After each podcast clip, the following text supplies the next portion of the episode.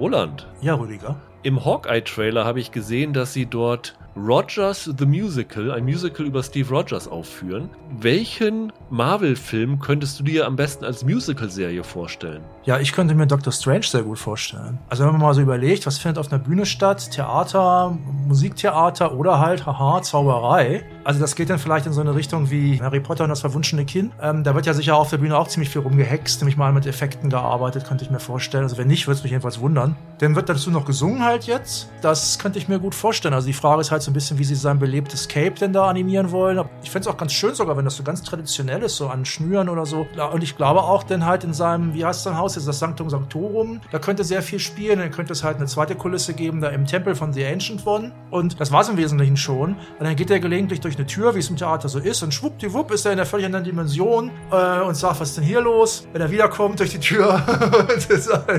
und äh, man muss das auch gar nicht alles zeigen. Also ich kann mir jetzt die Songs noch nicht so richtig vorstellen. Ich stelle mir das ein bisschen, so, so ein kleines bisschen Phantom der Oper mäßig vor. Das würde zu Cumberbatch, finde ich, passen mit seinem Umhang. Soll der Cumberbatch dann auch singen? Der Cumberbatch soll auch singen, ja. Okay. Äh, damit es so strange genug wirkt. Michael, was wäre deine Wahl?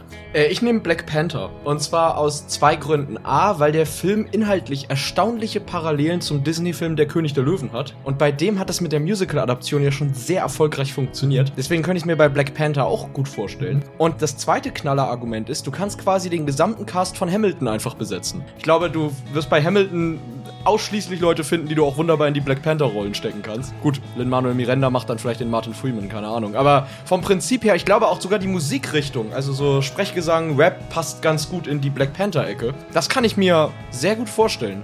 Also ich habe tatsächlich auch Hamilton. Also Lin-Manuel Miranda würde das Musical schreiben bei mir. Würde er wahrscheinlich Ähm, bei Disney sowieso. Und äh, es gibt eigentlich nur einen Film, der sich dafür aufdrängt. Das ist Captain America Civil War.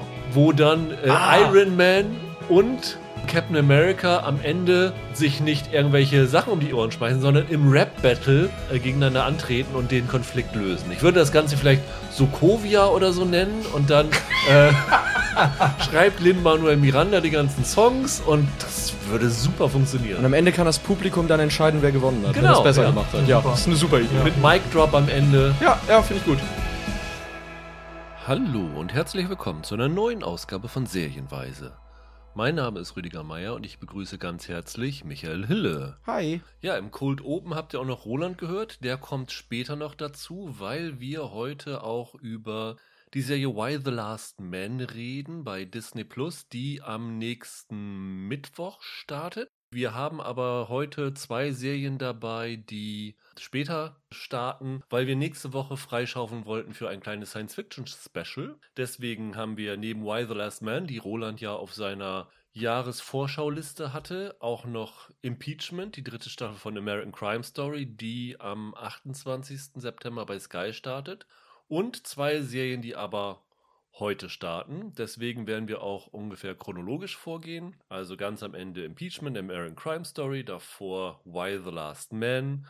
Davor würde ich sagen, äh, die zweite Staffel von The Morning Show, die wir beide ja schon in der ersten besprochen hatten. Genau, ja. Und beginnen wollen wir mit der dritten Staffel von Sex Education, die heute bei Netflix startet. Und ähm, ja, wie immer würden wir uns freuen, wenn ihr uns abonniert, wo immer ihr uns hört, bei Spotify, iTunes, podcast.de, Deezer, wo auch immer. Und ja, dann lass uns doch gleich mal loslegen mit der dritten Staffel von Sex Education, Michael. Wir haben die gesamte Staffel gesehen. Wie immer werden wir versuchen, das möglichst spoilerfrei zu machen. Ähm, die gesamte Staffel ist dann ja heute auch verfügbar, anders als bei The Morning Show, die ja wöchentlich ausgestrahlt wird. Ähm, da die Hörer ja wissen, dass ich die erste Staffel ziemlich super fand, da waren wir alle sehr begeistert von und von der zweiten ein wenig enttäuscht gewesen ist. Wie war bei dir so das Empfinden? Du hast ja auch alles vorher quasi live gesehen, als es kam. Ich glaube, die erste Staffel, ich glaube, da haben wir uns damals auch privat drüber unterhalten, die war wirklich ziemlich, ziemlich gut. Also Ja. die hat auch dieses Gefühl, wie das ist, als, als Jugendlicher sich so mit Sex auseinandersetzen zu müssen, wenn man noch nicht so richtig eine Ahnung davon hat, aber das Gefühl hat,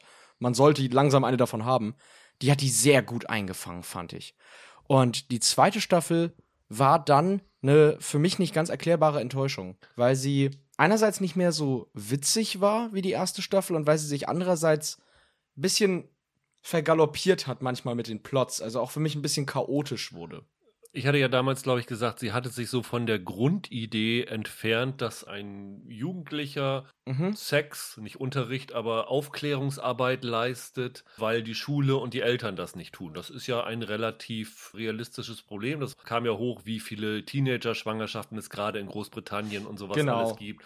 Und dann kam ja auch noch, die Maeve lebt ja in einem Trailerpark, also dieses ganze Armutsproblem äh, dieser Klassendifferenzen, das kam ja alles da rein. Das hat sich ja sehr vielen gesellschaftlichen Problemen angenommen. Und die zweite Staffel hat dann ja diese ganze Grundidee, nämlich die Sex Education durch einen Jugendlichen rausgenommen, indem sie Gillian Anderson, die Mutter von ihm, an die Schule geholt haben, die dann dort einen Aufklärungsunterricht gemacht hat. Und für mich hatte das insofern nicht funktioniert, weil das für mich immer eine Serie mit Teenagern für Teenager gewesen ist. Und die zweite Staffel hatte für mich den Eindruck erweckt, dass sie Gillian Anderson, die ja in dieser Nebenrolle in der ersten Staffel sensationell war, quasi zum Star der Serie so ein bisschen hochgeschrieben hatten. Und das hatte sich mir damals nicht so ganz Mhm. erschlossen. Das war so ein bisschen eines meiner Hauptprobleme. Und dann war mein zweites Hauptproblem, dass man das Gefühl hatte, dass die Autoren bewusst Hindernisse schaffen, um Pärchen auseinanderzuhalten. Äh, deswegen war ich ein bisschen von der zweiten Staffel enttäuscht, wobei die zweite, glaube ich, auch insgesamt noch gut angekommen ist und war relativ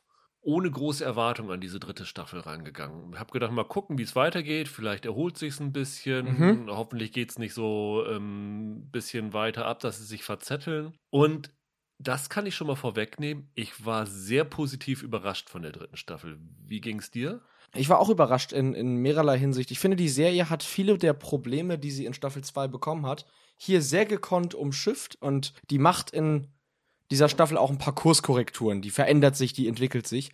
Und das passiert auf eine organische Art und Weise und nicht so aufgesetzt, als würde man jetzt so eine Art Soft Reboot irgendwie durchführen wollen. Also ich denke, hier ist, hier ist einiges sehr gelungen. Muss ich auch sagen. Also ich habe die wirklich mit Vergnügen durchgebinged. Das sind ja dieses Mal wieder acht Folgen, ne? Und ich habe die wirklich in eigentlich in zwei Tagen in einem Rutsch durchgeguckt. Ich hätte die auch wahrscheinlich in einem Schwung durchgeguckt, wenn mir an dem ersten Abend nicht die Zeit ausgegangen wäre. Weil ich hatte wieder richtig Freude, mit diesen Figuren Zeit zu verbringen. Und gleich diese Einstiegsszene, die du in diese Serie hast, ist ja ähm, klasse. Also die erste Staffel begann ja mit dieser Masturbationsorgie so ein bisschen. Stimmt. Mhm. Und hier fangen sie die, dritten, die dritte Staffel auch damit an, dass sie in so einer Montage zu allen Figuren hinschneiden und zwar mitten in Sexszenen. Das ist so lustig gewesen, weil es auch so typisch übertrieben gewesen Ja, ist. Und ja. sie schaffen es aber auch gleichzeitig dann so ein bisschen neugierig zu machen. Dann sieht man Otis, wie er in einem Auto Sex hat. Und du Mhm. weißt aber nicht mit wem. Und du fragst dich, okay, mit wem ist der denn jetzt über den Sommer zusammengekommen und sowas Ja. alles. Und die Musik war auch klasse. Das, das passt alles super. Also die haben auch einen echt guten Music Supervisor bei Sex Mhm. Education, muss man sagen. Die haben da eine echt tolle Musikauswahl. Und da hatte ich gleich von der ersten Szene hat die Serie mich richtig gleich gegriffen und ich war komplett wieder drinne und war dann tatsächlich sehr darüber erfreut, dass sie einen meiner Hauptkritikpunkte, nämlich dass Gillian Anderson für mich in der zweiten Staffel ein bisschen zu viel Präsenz hatte, Ja. haben sie jetzt hier wieder zurückgenommen. Sie Mhm. ist immer noch dabei und hat auch immer noch gute Szenen. Sie ist jetzt hier plötzlich äh, schwanger von Jakob, dem schwedischen Handwerker, gespielt von Michael Persbrandt, ähm, sind aber getrennt, sodass es da noch so ein bisschen Probleme gibt, wie soll das weitergehen. Sie fangen dann an zu überlegen, ob man so eine Patchwork-Familie aufmacht. Die Figuren hängen ja mittlerweile auch alle irgendwie zusammen. Das ist irgendwie äh, ganz gut geschrieben. Und ja, also sie tritt dann wirklich mehr in den Hintergrund, aber gleichzeitig war ich dann doch auch froh darüber, dass sie nicht diesen Sexklinik-Kram, also diese Sexklinik-Geschichte wieder aufgebaut haben, weil das wäre ja sozusagen die komplette Kurskorrektur gewesen, zu sagen, okay, wir machen genau die gleiche Ausgangslage wie in der ersten Staffel. Das machen sie hier aber nicht und das machen sie irgendwie ganz clever. Das stimmt. Allerdings ist lustigerweise der Titel dadurch jetzt ein bisschen passé, Ja. ne? Also Sex Education, darum geht's jetzt gar nicht mehr inhaltlich vom, vom Titel letzten Endes. Wobei es ja noch einen gibt, nämlich den Sex King, der Ja, jetzt quasi ja. deren, deren Lücke füllen will, was sie Mhm. irgendwie auf sehr lustige Weise in den ersten zwei Folgen äh, auch wieder unterbringen. Mhm.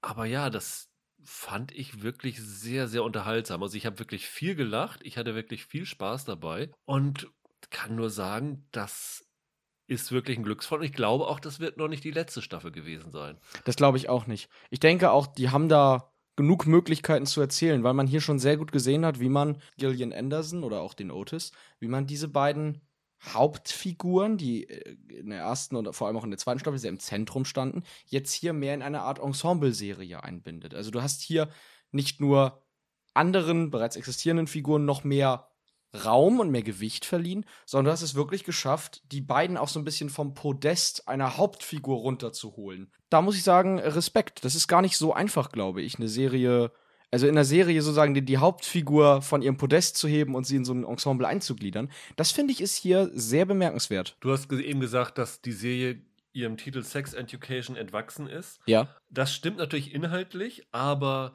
im Grunde genommen betreiben sie ja Sex Education für den Zuschauer. Das hat ja die erste Staffel und die zweite Staffel ja auch schon gemacht. Also ich erinnere an diese Szene, wo, ähm, ich glaube, es war in der zweiten Staffel, wo der Rahim, dieser französische Austauschschüler, kam und, äh, glaube ich, dann im Unterricht gefragt hat, ja, wie man sich als Homosexueller auf den Sex vorbereitet oder sowas. Mhm. Also dann ging es ja um Analduschen und sowas alles. Und ich gehe stark davon aus, dass da viele Themen davon bei sind, von denen viele von dem Zielpublikum noch nichts gewusst haben. Also das ist schon so ein bisschen eine Aufklärung. Und die dritte Staffel führt das jetzt ein bisschen weiter. Es geht jetzt nicht um Aufklärung über Sex. Also in der ersten Staffel ging es ja zum Beispiel auch um eine lesbische Beziehung, wo dann ja. ein Mädchen den Otis gefragt hat, ja, wie, wie geht das denn mit uns und sowas. Also wie ja. können wir das machen? Ja, klar. Sondern sie sind hier dann ein bisschen über den Geschlechtsverkehr hinausgegangen und zum Beispiel in dieser dritten Staffel ist ein ganz großes Thema Gender. Mhm. Und da betreiben sie auch schon so ein bisschen Aufklärung. Es geht dann um Pronomen, es geht da um äh, non-binäre Charaktere, es geht um sexuelle Identität und sowas alles. Und ich fand das wirklich toll, wie diese Serie das auch wieder komplett ohne Scheuklappen gemacht hat. Die große Qualität bei Sex Education, das ist seit Staffel 1 so, ist ja, das ist aus meiner Sicht die perfekte äh, Sozialkommentarserie. Es gibt Serien, da fühlt sich das so predigend an, als wäre der, der Zeigefinger erhoben. Es, das ist hier überhaupt nicht der Fall, sondern denen gelingt es hier sehr gut, Ideen oder Ideale, die sie irgendwie ausdrücken wollen, in echte Charaktere zu formieren. Also da ist keine Figur dabei, wo du dann sagst, ah, okay, das ist jetzt die lesbische Figur, weil wir was über lesbischen Sex lernen sollen oder so. Oder das ist jetzt die non-binäre Figur, weil sie jetzt auf dieses Thema eingehen wollen. Sondern das sind echte Charaktere, das sind echte Personen, die fühlen sich echt an. Und das ist erstens viel effizienter und es gelingt dadurch viel besser, die Botschaften, die du vermitteln willst, dem Publikum mitzugeben, weil es eben nicht wie eine Botschaft ankommt, sondern wie etwas, was ganz natürlich aus der Lebenswelt dieser Charaktere entsteht.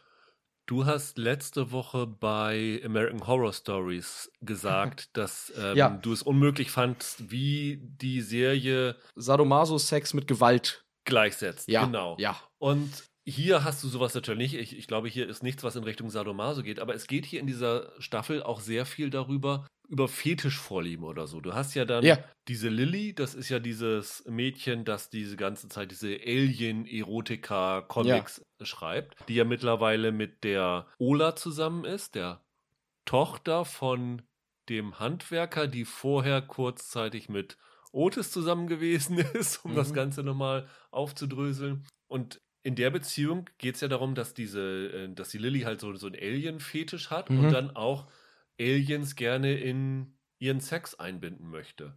Die Ola ist da nicht per se gegen. Sie findet es aber auch ein bisschen seltsam, das ständig so zu machen. Sie möchte auch mal ein bisschen normaleren Sex haben und so. Und gerade bei der Figur von der Lilly wäre es ganz leicht gewesen, das ins Lächerliche zu ziehen, zu sagen, ja, die hat einen Alien-Fetisch und so, haha, mhm. wie, wie bescheuert ist das denn? Aber das macht die Serie eben nicht.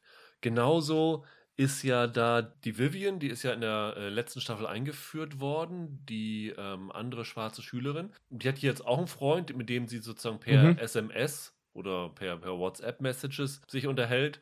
Und der steht halt auf Mittelaltersex. Ja. Und es geht halt in dieser Serie sehr, sehr viel darum, dass man halt keine sexuellen Präferenzen von vornherein verteufelt, sondern klar sagt, wenn da jemand drauf steht und der Partner auch darauf steht, also äh, Consent da ist, dann ist es komplett egal, was die Leute machen. Und das finde ich in der heutigen Zeit echt eine gute Botschaft. Und wahrscheinlich werden sich da viele Konservative total drüber echauffieren, aber ich finde das schon eine gute Aussage, die die Serie da tätigt. Generell finde ich, dass Sex Education als Gesamtwerk immer sehr schön in die, in die, wenn ich das mal so formulieren darf, in die amerikanische Prüderie so ein bisschen reinschlägt.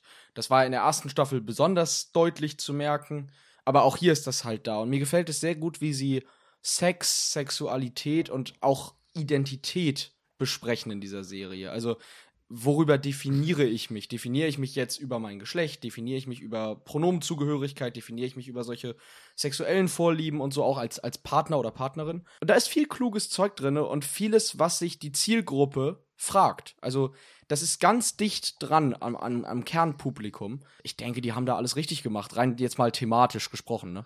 Und dann kommt noch hinzu, dass sie Sachen nicht einfach wie viele Serien hinten rüberfallen lassen, sondern auch Langzeitfolgen beleuchten. Zum Beispiel in der zweiten Staffel ist ja die Amy in dem Bus von jemandem sexuell belästigt worden. Und dieses Trauma bleibt noch bis in diese dritte Staffel. Das heißt, sie ist dann nicht mehr in der Lage, mit ihrem Freund zusammen zu sein und äh, geht dann halt auch in ja in Therapie bei der Gillian Anderson Figur. Und das finde ich zum Beispiel super, wie sie da die Gillian Anderson Figur als Therapeutin einbauen, die dann von zu Hause aus in ein paar Sitzungen die Amy ja therapiert oder einfach mit ihr nur spricht. Dass sowas nicht vergessen wird, dass wirklich so ein Trauma weiter bearbeitet wird und die Serie sagt, ja, das ist aber nicht von heute auf morgen vergessen oder sowas, sondern sowas bleibt hängen.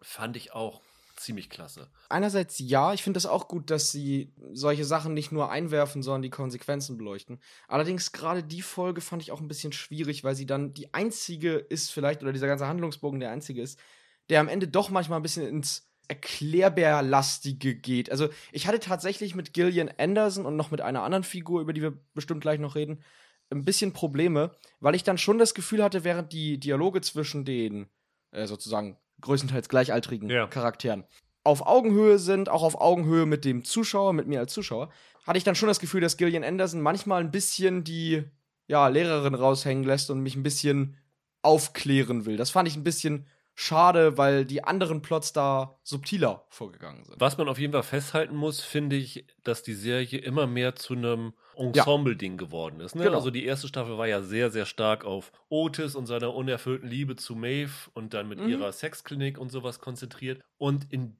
dieser dritten Staffel hat eigentlich jeder mal so seine Momente. Das kann gehörig in die Hose gehen, wenn es irgendwie zu zerfasernd wirkt. Aber ich fand das hier eigentlich ziemlich gut gelöst. Und was ich auch noch wirklich bemerkenswert finde, ist, wenn ich zurückdenke an die erste Staffel, wo ich die gesehen habe und was ich da für eine Meinung von Figuren hatte, dass das teilweise in der dritten Staffel jetzt ja. ganz anders ist. Also ich mag jetzt Figuren auf einmal, von denen ich in der ersten Staffel nie gedacht hätte, dass ich die mögen könnte. Das liegt daran, dass die Serie bis auf eine Ausnahme nicht in so ein gut-böses Schema, wenn ich das so sagen darf, verfällt, sondern dass es ihr darüber hinaus gelingt, tief empathisch zu ihren Figuren zu sein. Also ich habe das Gefühl, selbst die Figuren, die ursprünglich vielleicht mit der Intention eingeführt wurden, dass wir sie nicht mögen sollen, sind Figuren, die den Machern irgendwie am Herz liegen.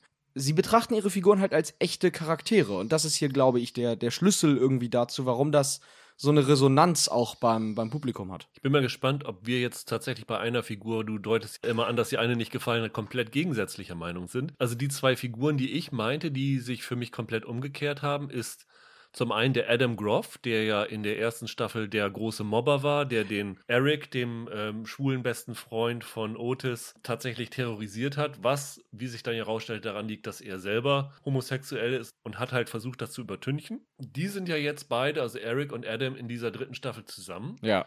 Und das fand ich eine sehr, sehr gut erzählte und auch glaubhaft erzählte Handlung. Und dann ist ja noch der Vater von, den, äh, von dem Adam Groff, der ehemalige Schulleiter. Nach diesem sexuellen Musical am Ende der zweiten Staffel hat er seinen Job verloren, kriegt jetzt keine Anstellung mehr und lebt jetzt zur Untermiete bei seinem Bruder, der von Jason Isaacs gespielt wird. Und der hat jetzt so eine ganz zerbrechliche, verletzliche Ader an den Tag ge gelegt bekommen oder auch gelegt mhm. in dieser dritten Staffel, dass mir der wirklich ans Herz gewachsen ist und ich wirklich wollte, dass dem irgendwie was Gutes widerfährt. Und das fand ich wirklich bemerkenswert. Die meine ich beide nicht. Ich fand diese ganze Entwicklung damals mit dem, mit dem Adam, bisschen schwierig, weil das, das ist halt so ein hartes Klischee, dass einer seine Homosexualität dadurch überdrückt, dass er da irgendwie so ein Mobber wird. Ich finde aber, wie sie jetzt mit dem umgehen, finde find ich eigentlich sehr sympathisch. Die beiden haben auch eine erstaunlich gute Chemie, wenn man sie noch aus der ersten Staffel erinnert, als sie noch Mobber und Gemobbter waren, dann haben die jetzt hier tatsächlich eine ziemlich ziemlich gute Chemie. Wobei ich fand, die Chemie war in der ersten Staffel auch schon irgendwie da. Das, hat da, das haben sie da ziemlich gut durchblitzen lassen, Aha. dass da irgendwie was ist zwischen den beiden. Kann ich mich gar nicht mehr so dran Ja. erinnern, aber es ist, ist gut möglich. Die Absetzung von dem Vater von dem Adam Groff, also dem Michael Groff, hat ja zur Folge, dass es jetzt hier in dieser dritten Staffel eine neue Schulleiterin gibt. Die wird gespielt von Girls Star Jemima Kirk. Ja. Hope heißt die. Die Schüler sind am Anfang auch sehr optimistisch, dass Hope wirklich für Hoffnung steht. Ist eine ehemalige Schülerin an der Mordale High und Mhm. überall sehr anerkannt. Dann kommt sie jetzt daher und ist so ein bisschen Dolores Umbridge mäßig, schafft da ganz harte Verhaltensregeln an und sagt dann ja, äh, Schuluniform ist erstmal eine ihrer ersten Vorschläge und keiner darf aus der Reihe tanzen, im wahrsten Sinne des Wortes, denn Ja, es ja, werden ja. tatsächlich äh, Gelwege eingezeichnet, die man nicht verlassen darf und in einer Reihe dort Ja. sich nur bewegen darf und sowas alles. Also ein ganz striktes Regiment auf einmal, was dann natürlich für eine weitere Rebellion unter den Schülern führt. Die Hope ist nun genau die Figur, die ich hier zwischendurch immer angedeutet habe, wenn Ja. ich gesagt habe, die Figur, die mir überhaupt nicht passt. Ich habe kein Problem damit, wenn die Serie so eine Antagonistin einführt. Aber genau die Stärke von Sex Education, die ich eben gesagt habe für mich, ist halt, dass alle Figuren nicht schwarz-weiß sind, sondern dass da irgendwie immer ein bisschen mehr gibt, dass sie diese Figuren empathisch betrachten. Und die Hope ist halt ein Disney-Bösewicht. Aber war der Michael Groff in den ersten Staffeln nicht auch so, gerade so in der ersten? Der wurde ja eher sozusagen aus der dritten Perspektive gezeigt, weil die Frau hat sich Mhm. darüber geäußert, wie schlecht die Ehe mit ihm Ja, ist stimmt. und der Sohn hatte sich von ihm entfremdet und die Schüler waren komplett unzufrieden mit ihm und das haben sie dann ja auch umgedreht ein bisschen. Ja, das stimmt sicherlich, aber äh, vielleicht liegt es jetzt auch daran, dass Staffel 1 schon ein bisschen her ist damals. Aber ich finde, hier ist es sehr viel doller. Ich fand das hier, ich wirklich, deswegen habe ich so ein bisschen an Disney gedacht. Das ist wirklich so eine eidimensionale, böse, äh, du hast jetzt eben Dolores Umbridge gesagt, so eine, so eine böse Schulleiterin, die sich von niemandem irgendwas gefallen lässt und die für mich überhaupt nicht in die DNA dieser Serie passt. Weil was die Serie halt für mich auszeichnet, ist, dass ich in jeder Figur irgendwas entdecken kann, was ich sympathisch finde. Ich hätte erwartet, dass man diese Schulleiterin, man kann die ja so haben, auch mit diesen Einschränkungen, die die da machen will.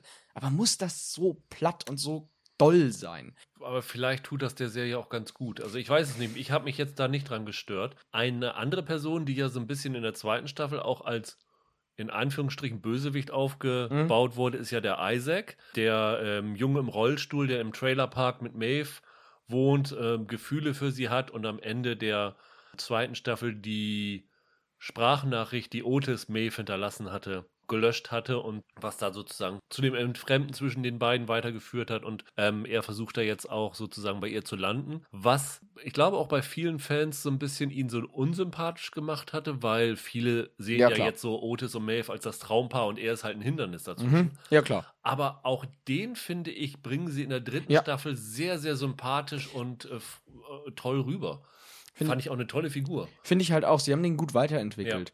Überhaupt, ich denke, das ist wirklich so, dass das vielleicht das Fazit, das man zu Sex Education Staffel 3 formulieren kann. Das ist einfach genau das, was man nach den ersten beiden Staffeln A durchaus erwarten konnte, aber bisschen besser, als man gehofft hat, wahrscheinlich. Ich muss aber sagen, wenn sie noch weitermachen sollten, ich glaube, es ist ja noch nicht klar, ob sie weitermachen Ich wollen. glaube offiziell noch nicht, nein. Genau. Es endet aber durchaus so, dass man weitermachen kann. Also Genau. es fühlte sich jetzt für mich nicht nach einer Final, nach einer Serienfinale an. Würde ich mir wünschen, dass sie ein bisschen noch mehr aus sich rauskommen. Ich, ich habe jetzt das Problem, dass alle drei Staffeln im Prinzip gar nicht so unterschiedlich sind. Staffel 3 hat jetzt mehr Figuren und gewichtet die alle gleichwertiger, aber es ist schon dreimal grob dasselbe Paket und ich würde mir für Staffel 4 da noch mehr Entwicklung in irgendeine Richtung wünschen. Ich kann gar nicht mal sagen, in welche. Zum Glück muss ich das nicht, weil ich ja kein Autor bin. Aber wenn sie weitermachen, würde ich mir äh, noch ein bisschen, bisschen was Frisches wünschen. Das hatte ich diese Staffel irgendwie ein bisschen wenig. Ich finde, es war schon sehr altbekanntes. Ja. Was nicht schlecht sein muss, ne? Also, Dafür guckt man es ja, aber trotzdem. Ich weiß gar nicht, in der ersten Staffel war das das erste Jahr von Otis und äh, Eric, als sie Ja. an die Schule gegangen sind, ja.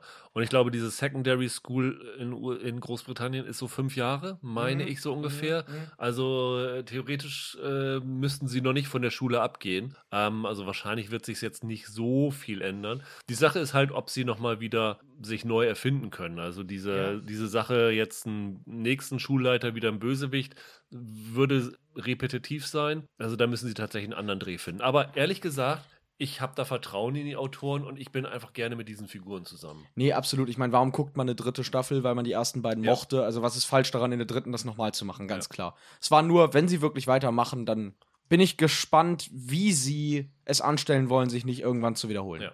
Lass uns doch mal zur nächsten Serie kommen, Michael. Gerne. The Morning Show startet ebenfalls heute bei Apple TV Plus. Allerdings nur mit der ersten Folge. Apple beginnt jetzt quasi seine Serien immer länger zu strecken.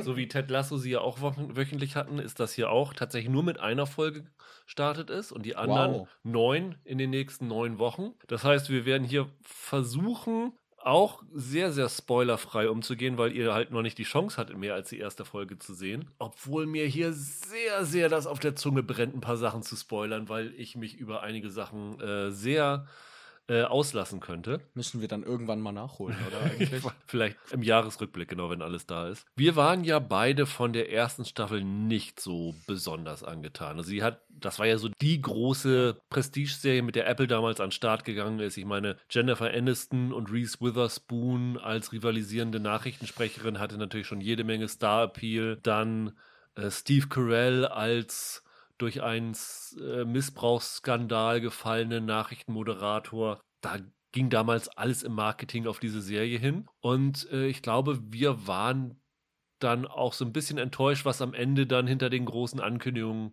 bei rausgekommen ist, ne? Ja, richtig. Ich weiß aber noch, wir haben die damals vorgestellt in unserem Podcast, in unserem ersten Podcast zu Apple TV Plus und da hatten wir verschiedene Apple-Serien Genau. behandelt. Ich glaube, wir mochten da keine so richtig, wenn ich mich richtig erinnere, zum Start. Aber eine dieser Serien hat sich mittlerweile zu einem meiner Lieblinge gemausert über eine längere Entwicklung hinweg. Genau, For All Mankind, die ich ja, wo ich ja in unserem, glaube Ersten ich, ersten Quartals. Quartalsding mehr Culpa geleistet habe, gesagt, die zweite Staffel ist eine Sensation. Ja, Und das war so ein bisschen auch die Hoffnung, mit der man jetzt in diese zweite Staffel von Morning Show geht, ne? so ging es mir auch. Also die, die zweite Staffel For All Mankind fand ich so sensationell, dass ich gedacht habe, ach komm, also vielleicht Morning Show kriegt das vielleicht auch irgendwie hin.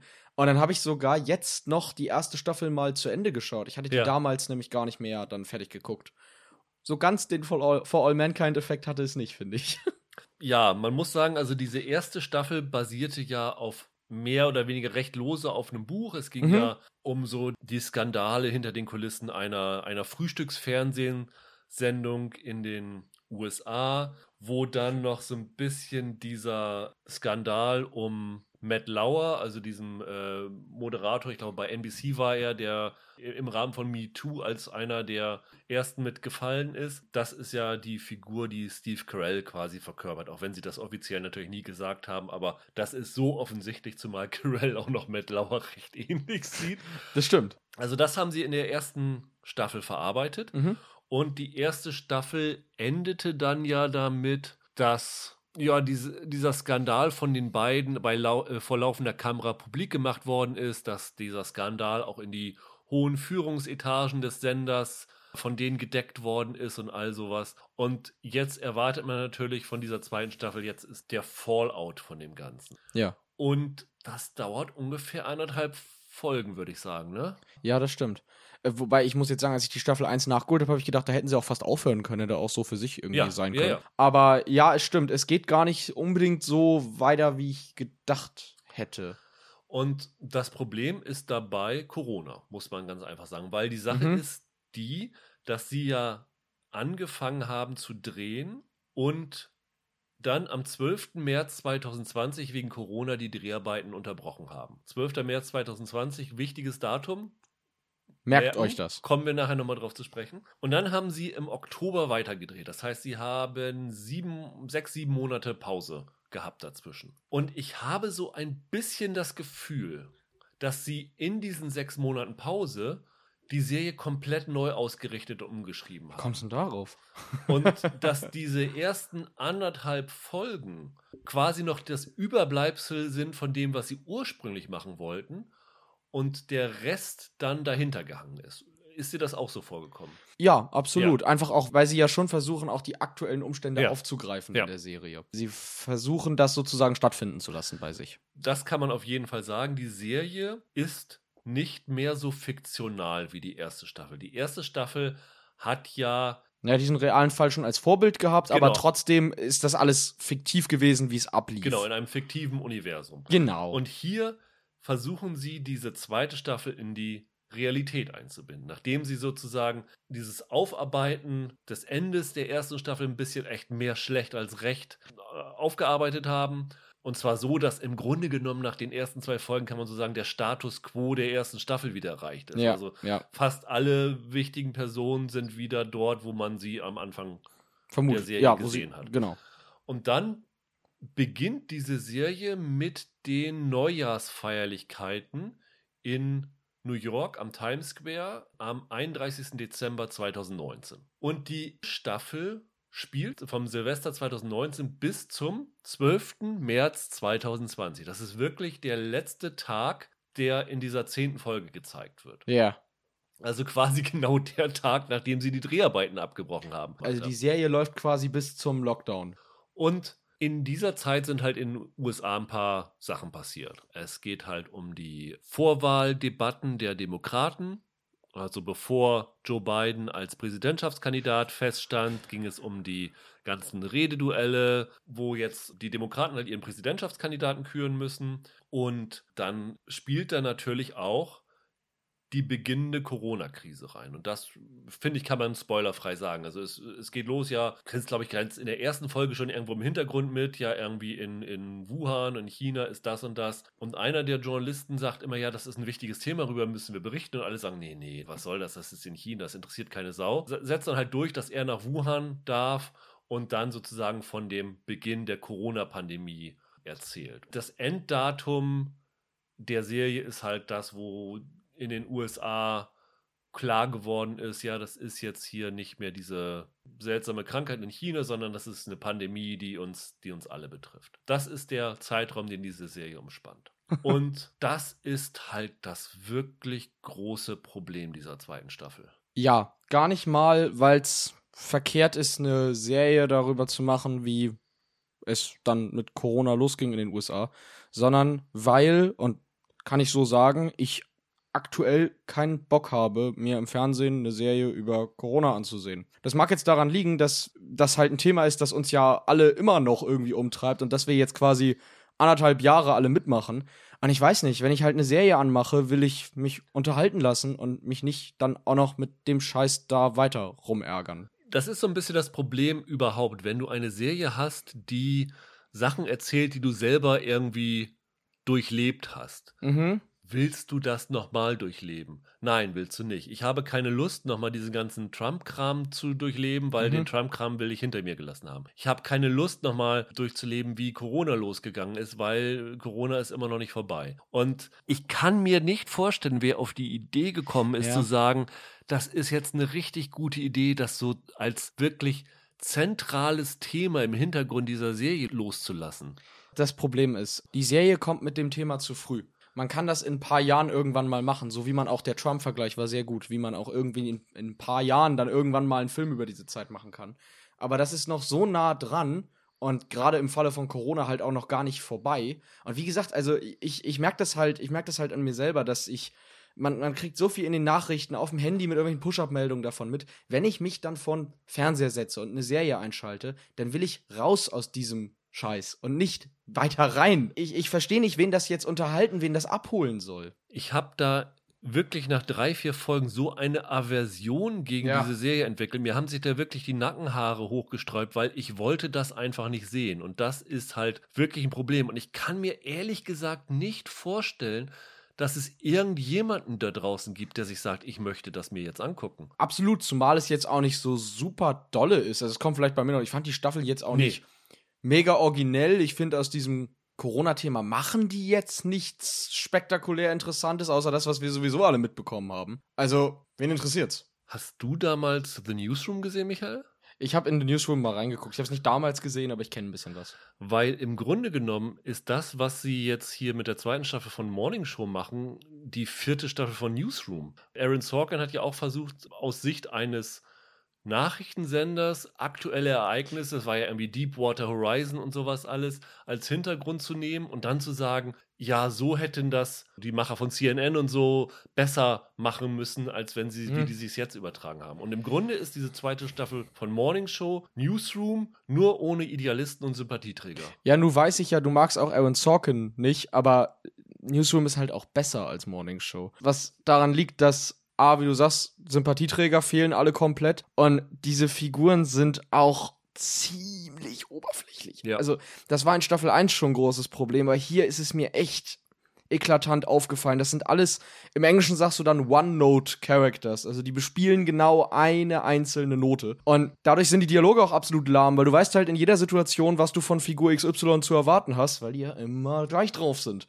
Wir haben uns beide ja schon öfter darüber aufgeregt, dass wir keine Serien mehr haben wollen, die nach dem Motto erzählen, reiche Leute haben auch Probleme. Reiche Leute sind, geht's ja auch nicht so gut. Da ist Morning Show aber die Show drüber. Jetzt. Eben, weil letztendlich erzählt sie diese Corona-Pandemie aus Sicht von einem, von den, vom Führungspersonal oder von den Chefmoderatoren, also von den Besserverdienenden eines, eines TV-Senders. Wo ich mir denke, Jungs, an dieser Pandemie sind Millionen Menschen gestorben. Hm. Wen interessiert denn das, was das für Herausforderungen für einen blöden TV-Sender gebracht hat? Die Besetzung ist da auch unglücklich. Ich habe die ganze Zeit gedacht, Mensch, okay, Jennifer Aniston und Reese Witherspoon fanden es auch nicht so toll die letzte Zeit. Also, Ja. das, ich weiß nicht, das, das ist unglücklich. Und ich hatte auch das Gefühl, du hast jetzt Newsroom angesprochen, ich hatte das Gefühl, sie machen ein bisschen auf The Good Fight. Good Fight ist natürlich ein anderes Setting, aber die haben ja auch die letzten Jahre immer sehr aktuelle Themen eingebaut. Aber die waren dabei halt unterhaltsam. Die haben halt nicht die ganze Zeit mich daran erinnert, wie scheiße die letzten Monate waren. Na gut, sie hatten auch ein bisschen das dank dankbarere Thema. Sie haben sich dann über Trump lustig gemacht und sowas alles. Und das war ja so jemand, über den man sich gut aufregen konnte. Aber die Pandemie aufzugreifen, ich Ja. weiß nicht, hat Good Fight das irgendwann gemacht? Ich, bisher? Ja, ja, machen sie aktuell. Aber äh, Ja, nicht n- so, oder? Auf Nein, nein, nein, nein, sondern nein. das läuft dann sozusagen im Hintergrund. es findet halt in deren Welt statt, Ja. aber das, es geht ja trotzdem um die Sachen, um die es Ja. dann also um, um Justiz und so ein Kram. Aber bei Good Fight wäre es ja auch so, dass man teilweise dachte, jo, also eigentlich möchte ich Trump nicht auch noch in, mein, in meiner Serienunterhaltung sehen. Aber die haben das halt gut rübergebracht. Die hatten halt auch sympathische Figuren und so, mit denen du dann gerne irgendwie da die Zeit verbracht hast. Und hier halt einfach, also diese, diesen Reese Witherspoon-Charakter finde ich sowas von furchtbar, dass ich den bitte nie wiedersehen möchte. Wenn ich äh, Reese Witherspoon sehe, dann weiß ich zumindest, die Frau kann Schauspielern. Die Szenen, die spielt sie eigentlich gut. Bei Jennifer Aniston bin ich mir da nicht ganz so sicher. Also ich weiß nicht, ob es daran liegt, dass ich sie äh, zu oft in Friends gesehen habe und sie in solchen Rollen nicht mehr so ganz ernst nehmen kann oder ob sie so ein bisschen von ihrem Schauspielstil kann ich mich mit der nicht anfreunden. Mit der bin ich einfach nicht warm geworden. Es ist ja zudem auch, haben wir ja vorhin gesagt, ziemlich dämlich, eine Staffel lang eine Geschichte zu erzählen und die dann quasi einfach links liegen zu lassen, Ja. weil jetzt was anderes passiert ist. Ich fand, diese ersten anderthalb Folgen sind fast noch schlimmer als der ganze Scheiß danach, weil das so dämlich mit der, mit dem Erbe der ersten Staffel umgeht. Ja, vor, vor allen Dingen, das führt nirgendwo hin. Du hast anderthalb Folgen und hast gedacht, okay, ihr hättet diese anderthalb Folgen wirklich rausschneiden können Ja. und es wäre nichts verloren gegangen. Gerade weil die erste Staffel relativ abgeschlossen Ja. geendet hat. Also dann ignoriert das Thema halt komplett und macht einfach eine Corona-Sendung, wenn es denn sein musste. Corona-Show oder so hätten sie es ja nennen können. Wir müssen auf zwei Figuren kurz noch eingehen. Natürlich. Zum einen hieß es ja, dass Steve Carell nur für die erste Staffel von äh, The Morning Show unterschrieben hatte Ja. und dann rausgeschrieben wird. Richtig. Nachdem dann diese Drehpause vorbei war im Oktober, hieß es auf einmal, ja, Steve Carell ist doch wieder dabei in der zweiten Staffel. Auch da wieder, glaube ich, ein Ding, was sie dann in dieser Neuausrichtung während dieser Drehunterbrechung sich erst überlegt haben. Wir können jetzt irgendwie Steve Carell da doch noch mal unterbringen. Ja. Der ist jetzt ja als gefallener Star im Exil, im Mhm. selbstgewählten Exil in Italien. Ha, ha, ha. Ja, ja, schon Äh, klar. also, wenn man weiß, worum es geht, kann man ungefähr Sich denken. Ab, absehen, was so in seiner Storyline passiert. F auch vollkommen überflüssig, dass sie den da nochmal wieder reingebracht haben. Also, das hätte niemand gebraucht. Zumal, um ehrlich zu sein, Steve Carell, ich mag ihn ja, aber ich fand ihn in Staffel 1 Ja. furchtbar. Und warum? Vor allen Dingen versuchen sie auch noch ein bisschen sozusagen die Wiedergutmachung für diesen Charakter. Ja, ja, ja, sie Das gehen ein bisschen ein empathisch mit dem um, was echt dämlich ist, Ja. nachdem der wirklich der Arsch hoch 10 war. ja. Und dann ist neu dabei Juliana Margulies. Ja. Mhm. Sozusagen haben sie gesagt, wir setzen diesen zwei starken Frauen noch eine andere starke Frau zur Seite. Die spielt eine Chefreporterin von diesem Mhm. UBA-Sender, bei dem sie sind. In den USA gibt es eine, äh, die heißt Diane Sawyer. Das ist so ein bisschen auf die gemünzt gewesen. Und das beginnt damit, dass sie ja quasi diesen Skandal aufarbeitet aus Sendersicht und dann ähm, will sie einmal die äh, Alex Levy, also die Jennifer Aniston-Figur und die Bradley, die äh, Reese Witherspoon-Figur interviewen und dann äh, geht da so ein gewisser Plot mit denen los. Du als großer Good Wife-Fan, wie fandst du ihre Einarbeitung in dieser Serie und, und ihre Performance überhaupt? Naja, also A, mit, ich glaube, mit der Figur lässt sich nicht viel machen, weil die halt letzten Endes auch nur so auf eine Note hingeschrieben ist wie alle anderen Figuren. Ich finde die ein bisschen erträglicher, wahrscheinlich, weil ich sie halt auch aus anderen Sachen kenne, als die Aniston und die Witherspoon jetzt in dem Format. Aber ich bin jetzt auch kein Fan von ihr geworden dadurch, also, also von der Figur. Ich muss sagen, ich habe mich auch da wieder nach den zehn Folgen gefragt, was sollte diese Figur da? Also das hat für mich überhaupt keinen, keinen Sinn gehabt. Also sie hat eine Handlung, die mit der Reese Witherspoon-Figur zusammenhängt, die wird so ganz, ganz komisch abgearbeitet und auch so ohne Konsequenzen beendet und so. Das fand ich irgendwie ganz seltsam. Ich hatte das Gefühl, die sollte für menschelnde Momente Ja, sorgen. Aber äh, als das losging, habe ich echt gedacht, oh je, die Witherspoon menschelt. Wir Ja. könnten viel schneller durch sein, wenn wir das einfach lassen würden. Dann hätten wir uns einfach Folgen eingespart. Das kommt auch noch dazu. Das sind zehn Folgen, die teilweise über eine Stunde gehen. Also eine Riesenmasse, die du da durcharbeiten musst. Gut, äh, man kann sagen, dadurch, dass sie wirklich nur wöchentlich läuft, ist das okay. Aber am Stück das zu gucken, puh, das ist echt harte Arbeit. Ich muss aber sagen, wöchentlich hätte ich es mir niemals Nee. bis zum Ende angesehen. Also Nee. gut, dass ich es vorab jetzt gesehen habe, weil sonst hätte ich es niemals durchgeguckt. Ich, ich weiß noch nicht mal, ob ich bis zu der eigentlichen Handlung gekommen wäre, weil ich fand die erste Folge Ja. schon so eine Katastrophe. Ja. Aber ich muss sagen, äh, das ist eine Serie, die belohnt dich auch nicht dafür, dass du dich durchkämpfst, weil gerade diese letzte Folge, diese zehnte, Ist ein bisschen blöd, dass wir nicht richtig über die reden ja, können. jetzt, ohne ne? zu spoilern, aber das ist für mich mit das Schlechteste, was ich in diesem Jahr gesehen habe. Das ist eine so pathetische Folge, die dann auch noch, Ja. wir haben vor zwei Wochen über Musik geredet. Der Musikeinsatz in dieser Serie ist ein Desaster. Ich, ich denke, spätestens, wenn wir hier nochmal auf Ärgernisse und Ja. unsere Spezial-Awards irgendwann zu sprechen kommen, müssen wir über die Folge dann nochmal richtig reden, wenn alle die Möglichkeit gehabt haben, Ja. sich das anzusehen. Wer auch immer von euch Wahnsinnigen da dranbleiben sollte. Eine kleine, vielleicht eine geckige Sache, die mir aufgefallen ist. In Ja. einer Szene bekommt Jennifer Aniston Push-Nachrichten Mhm. von Twitter auf ihr Handy. Ja. Und ich habe mir mal den Spaß gemacht, und diese ganzen Accounts, von denen sie Push-Nachrichten bekommt, bei Twitter zu suchen. Und offensichtlich hat Apple die tatsächlich alle angelegt und irgendwie dafür gesorgt, dass also diese Aufnahme von diesen Handys scheint real zu sein. Die haben wahrscheinlich von diesen Accounts Ah. äh, wirkliche Nachrichten geschickt und äh, die sind dann auf diesem Handy aufgepoppt. Weil jeden Account, den du da anwählst, steht bei Twitter, dieser Account ist vorübergehend eingeschränkt, weil ungewöhnliche Aktivitäten von ihm ausgegangen sind. also sie haben, sie haben diese Accounts bewusst gelassen und nicht gelöscht, weil äh, wahrscheinlich damit äh, Niemand anderes. ich mir den nicht schnappe Ja. und mir dann Spaß mit erlaube. Ja. Aber äh, Twitter hat dann gesagt, ja, da, irgendwas geht da nicht mit rechten Dingen vor. Das fand ich sehr lustig. Hat Twitter recht, irgendwas geht bei dieser Serie nicht Ja. mit rechten Dingen vor. Dann wollen wir zu unserer dritten Serie kommen, Why the Last Man. Und dafür begrüße ich jetzt Roland. Hi Roland. Hallo. Ja, du hattest ja Why the Last Man in der Jahresvorschau 2021 auf deiner Liste, auf die du, der Serien, auf die du dich am meisten freust, weil du die Comicbuchvorlage kennst. Ja, ne? ich kenne die, aber ich habe die halt damals äh, aus Zeitgründen nicht zu Ende gelesen. Ja. Ich bin auch nicht so der, ich fand die gut, aber ich bin auch nicht so der Riesenfan dystopischer Geschichten, weil mich das immer runterzieht. Und äh, das war aber gut gemacht und ich fand das gut. Ich wusste, dass das gut war. Ich habe auch andere Sachen von dem Autor, die habe ich auch zu Ende gelesen, von dem Brian K. Vaughan. Ja, und das würde ja schon lange mal adaptiert werden. Ich glaube am Anfang auch mal als Film. Und dann habe ich gedacht, jetzt haben sie es endlich mal gemacht. Bin ich mal gespannt, was das geworden ist. Michael, kennst du die Comics? Äh, Ich weiß, dass es die gibt und ich habe da, na, also ich habe da vielleicht mal eine Seite irgendwie gesehen, so online, aber ich habe das nie richtig gelesen, nein. Ich kenne sie auch nicht, von daher haben wir tatsächlich vielleicht ganz äh, unterschiedliche Perspektiven, was immer ganz interessant ist. Roland hat eben schon gesagt, dass diese ganze Adaptionsgeschichte ja äh, eine unendliche Geschichte gewesen ist. Ich glaube, die Comics sind 2002 erschienen. Bis 2008, das war sehr, die lief sehr lange. Ja. Ja.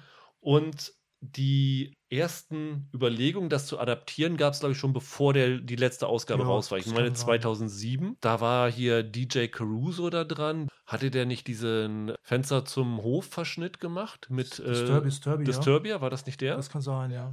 da war, glaube ich, das Problem, dass der Caruso darauf bestanden hat, weil diese Vorlage so komplex ist, sie in mindestens zwei Filmen, ich glaube sogar als Trilogie zu verfilmen. Und New Line Cinema, die später ja Herr der Ringe oder davor Herr der Ringe gemacht hatten, die wollten das nicht, haben gesagt, das muss ein Film sein. Deswegen ist das dann irgendwann so im, im Sande verlaufen. Dann gab es später nochmal Überlegungen, glaube ich, ein paar Jahre später noch einen neuen Anlauf. Und dann sind ihnen aber die Rechte ausgegangen, sozusagen. Also es ist ja, glaube ich, so fast immer, weil das ist ja auch so ein Fall bei Spider-Man, glaube ich, gewesen. Wenn sie nicht bis zum Datum X einen Film drehen, dann fallen die Rechte an den Mhm. Urheber wieder zurück. Genau, genau. Und hier war es wohl auch so, dass sie nicht rechtzeitig fertig geworden sind und dann hatte der Brian K. Vaughan, der da hintersteckt, wieder die Rechte zurück. Und dann sind sie relativ schnell auf die Idee gekommen, haben gesagt, so, wir machen eine Serie jetzt lieber draus als einen äh, Film. Das hat auch ein paar Anläufe gebraucht. Ich glaube sogar der Pilotfilm für diese Serie ist bereits vor drei Jahren gedreht worden, wenn ich mich nicht ganz täusche. Und äh, dann hat das auch noch ein bisschen länger gedauert. Der Hauptdarsteller ist nochmal zwischendurch ausgetauscht worden. Der Showrunner ist zwischendurch ausgetauscht worden. Jetzt steckt dahinter Eliza Clark. Die hat das jetzt Ganze in die federführend in die Hand genommen. Die Ehefrau von Zack Whedon, dem Bruder von Joss Whedon, die bisher noch, glaube ich, als bekanntes, ich weiß nicht, ob ihr die kennt, die Serie Rubicon. Mhm. Ja, ich habe mal eine Folge von Ja. gesehen. Ja. Die, die hatte sie gemacht. Und sie steckt da jetzt hinter und ist jetzt quasi federführend. Für diese sieben, Sieben. sieben, Teile? Ja. Sieben Teile. Und wir haben jetzt, können wir schon mal vorher sagen, von den sieben Folgen drei zur Ansicht vorher bekommen. Drei Folgen laufen tatsächlich auch oder sind angelaufen in den USA bei FX. Ich weiß jetzt gar nicht, ob in Deutschland bei Disney Plus auch drei Folgen laufen oder wie bei Only Murders in the Building war es so, da hatten sie in, bei Disney Plus nur zwei statt drei Drei. bei Hulu. Das heißt, ungefähr werdet ihr auf dem Stand sein, wenn die Serie am 22. startet, wie wir jetzt mit den drei Folgen. Das heißt, wir können noch nicht sagen, wie es ausgeht und äh, ob es auf mehr ausgelegt ist. Alles, was wir sagen, beruht jetzt auf diesen ersten drei Folgen. Roland, du als Comic-Kenner, willst du mal kurz zusammenfassen, was so grob die Handlung dieses Comics und der Serie ist? Ja, also das geht ja relativ schnell. Also von einer Sekunde auf die andere. Also okay, im Comic ist es von einer Sekunde Ja. auf die andere. Im Film ist es ein bisschen, dauert es ein kleines bisschen länger. Sterben weltweit alle Säugetiere, also auch Menschen mit einem Y-Chromosom. Also alle Menschen, alle, dann heißt es halt Y, ne? Y, Ja. Y, The Last Man. Auch, auch Giraffen oder so. All- Hm. Also im Comic, im Comic gibt es tatsächlich ein Bild mit einer toten Giraffe, sind betroffen und Nilpferde, egal. Ähm, Menschen natürlich vor allem. Und ähm, ja, dann sind die Frauen halt alleine in dieser Welt und müssen sehen, wie sie das jetzt ähm, ohne 50 Prozent der Weltbevölkerung weiterführen. Und es gibt allerdings eine ganz große Ausnahme, da haben wir halt The Last Man, und das ist Yorick. Yorick ist der äh, mirakulöserweise ähm, überlebende Mann der mit seinem Rhesusäffchen, er hat so einen Rhesusaffen, das ist so ein, das ist so ein Luftikus, der Yorick, der ähm, halt äh, so ein Hobbyzauberer. So Hobbyzauberer, also der, der, der von der, der von der Zaubererkarriere träumt und Entfesselungskunst einstudiert, was er aber auch so halb nur kann. Und dieses Äffchen hat er aufgenommen. Das ist, glaube ich, im Comic wie in der Serie gleich. Im Comic wird es aber ausführlicher erläutert, weil er das schulen wollte, damit es Körperbehinderten oder Blinden und so weiter irgendwie helfen kann. Also ich glaube, ich glaube, diese Affen werden vor allem eingesetzt für Leute, die halt vom Hals abwärts gelähmt sind, meine mhm. ich. Das, was ihm aber auch nicht so richtig gelingt, der Affe, der Affe heißt Empassent, also Kaufmannshund auf Deutsch, der hört auch meistens nicht so richtig auf ihn. Das, der, der Affe ist übrigens auch ein Männchen. Genau, das ja. ist noch ja, recht ist, wichtig. Das ist dass, recht wichtig, ja. Dass die einzigen beiden, offenbar die einzigen beiden Lebewesen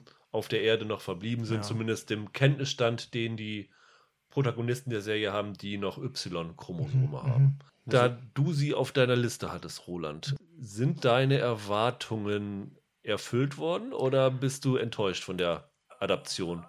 Meine Erwartungen waren nicht besonders hoch, aber ich muss ganz ehrlich sagen, die sind noch unterboten worden. Okay. Also wie gesagt, es sind ja 60 Hefte, 60 Kapitel gewesen, die dann in zehn Bänden zusammengefasst worden sind. Das ist eine ziemlich epische Geschichte, die auch so ähm, die ganze, diese, diese, diese im Wesentlichen begleiten wir dann Yorick auf so einer Reise durch diese Welt. Und das ist alles sehr ähm, vielschichtig und ausufernd und umfasst wirklich die ganze Welt fast. Gibt auch noch sehr viele wichtige Nebenfiguren und so weiter und, und verschiedene Aspekte werden da angesprochen, von Kunst über Politik bis zu ja, ja, Medizin halt. Da habe ich damals schon gesagt, meine ich, oha, oha, das wird schwierig, das gut zu adaptieren. Und ich finde, auch daran sind sie dann letztlich auch gescheitert. Sie sind allerdings noch stärker gescheitert, als ich mir das vorgestellt hatte, weil ich finde, der Comic ist teilweise sehr filmisch erzählt. Also ich mhm. möchte nur noch mal ein, ein Beispiel geben, warum ich gleich am Anfang von der Serie schon in den ersten Minuten schon ziemlich underwhelmed gewesen bin.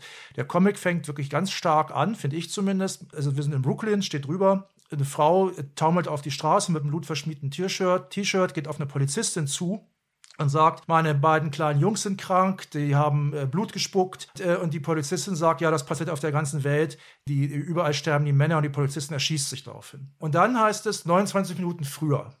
Und dann begegnen wir Yorick sofort. Und man muss dazu auch sagen, hier auch schon wieder ein großer Unterschied, den ich nicht gut finde. Sie haben hier das Umgekehrte gemacht, was gemacht wurde bei der sehr guten Serienadaption Sweet Tooth. Der Brian K. Vaughan ist, in, ist eigentlich immer auch ein Satiriker der hat einen, oft einen sehr ähnlichen Tonfall wie Aaron Sorkin. Ne, also hier ist auch sehr viel Politik drin in der Serie, das, das merkt man jetzt auch in der Adaption. Aber es, es gibt auch noch eine andere Serie von ihm, Ex Machina, die ist auch nicht, die habe ich komplett gelesen, die ist auch nicht perfekt.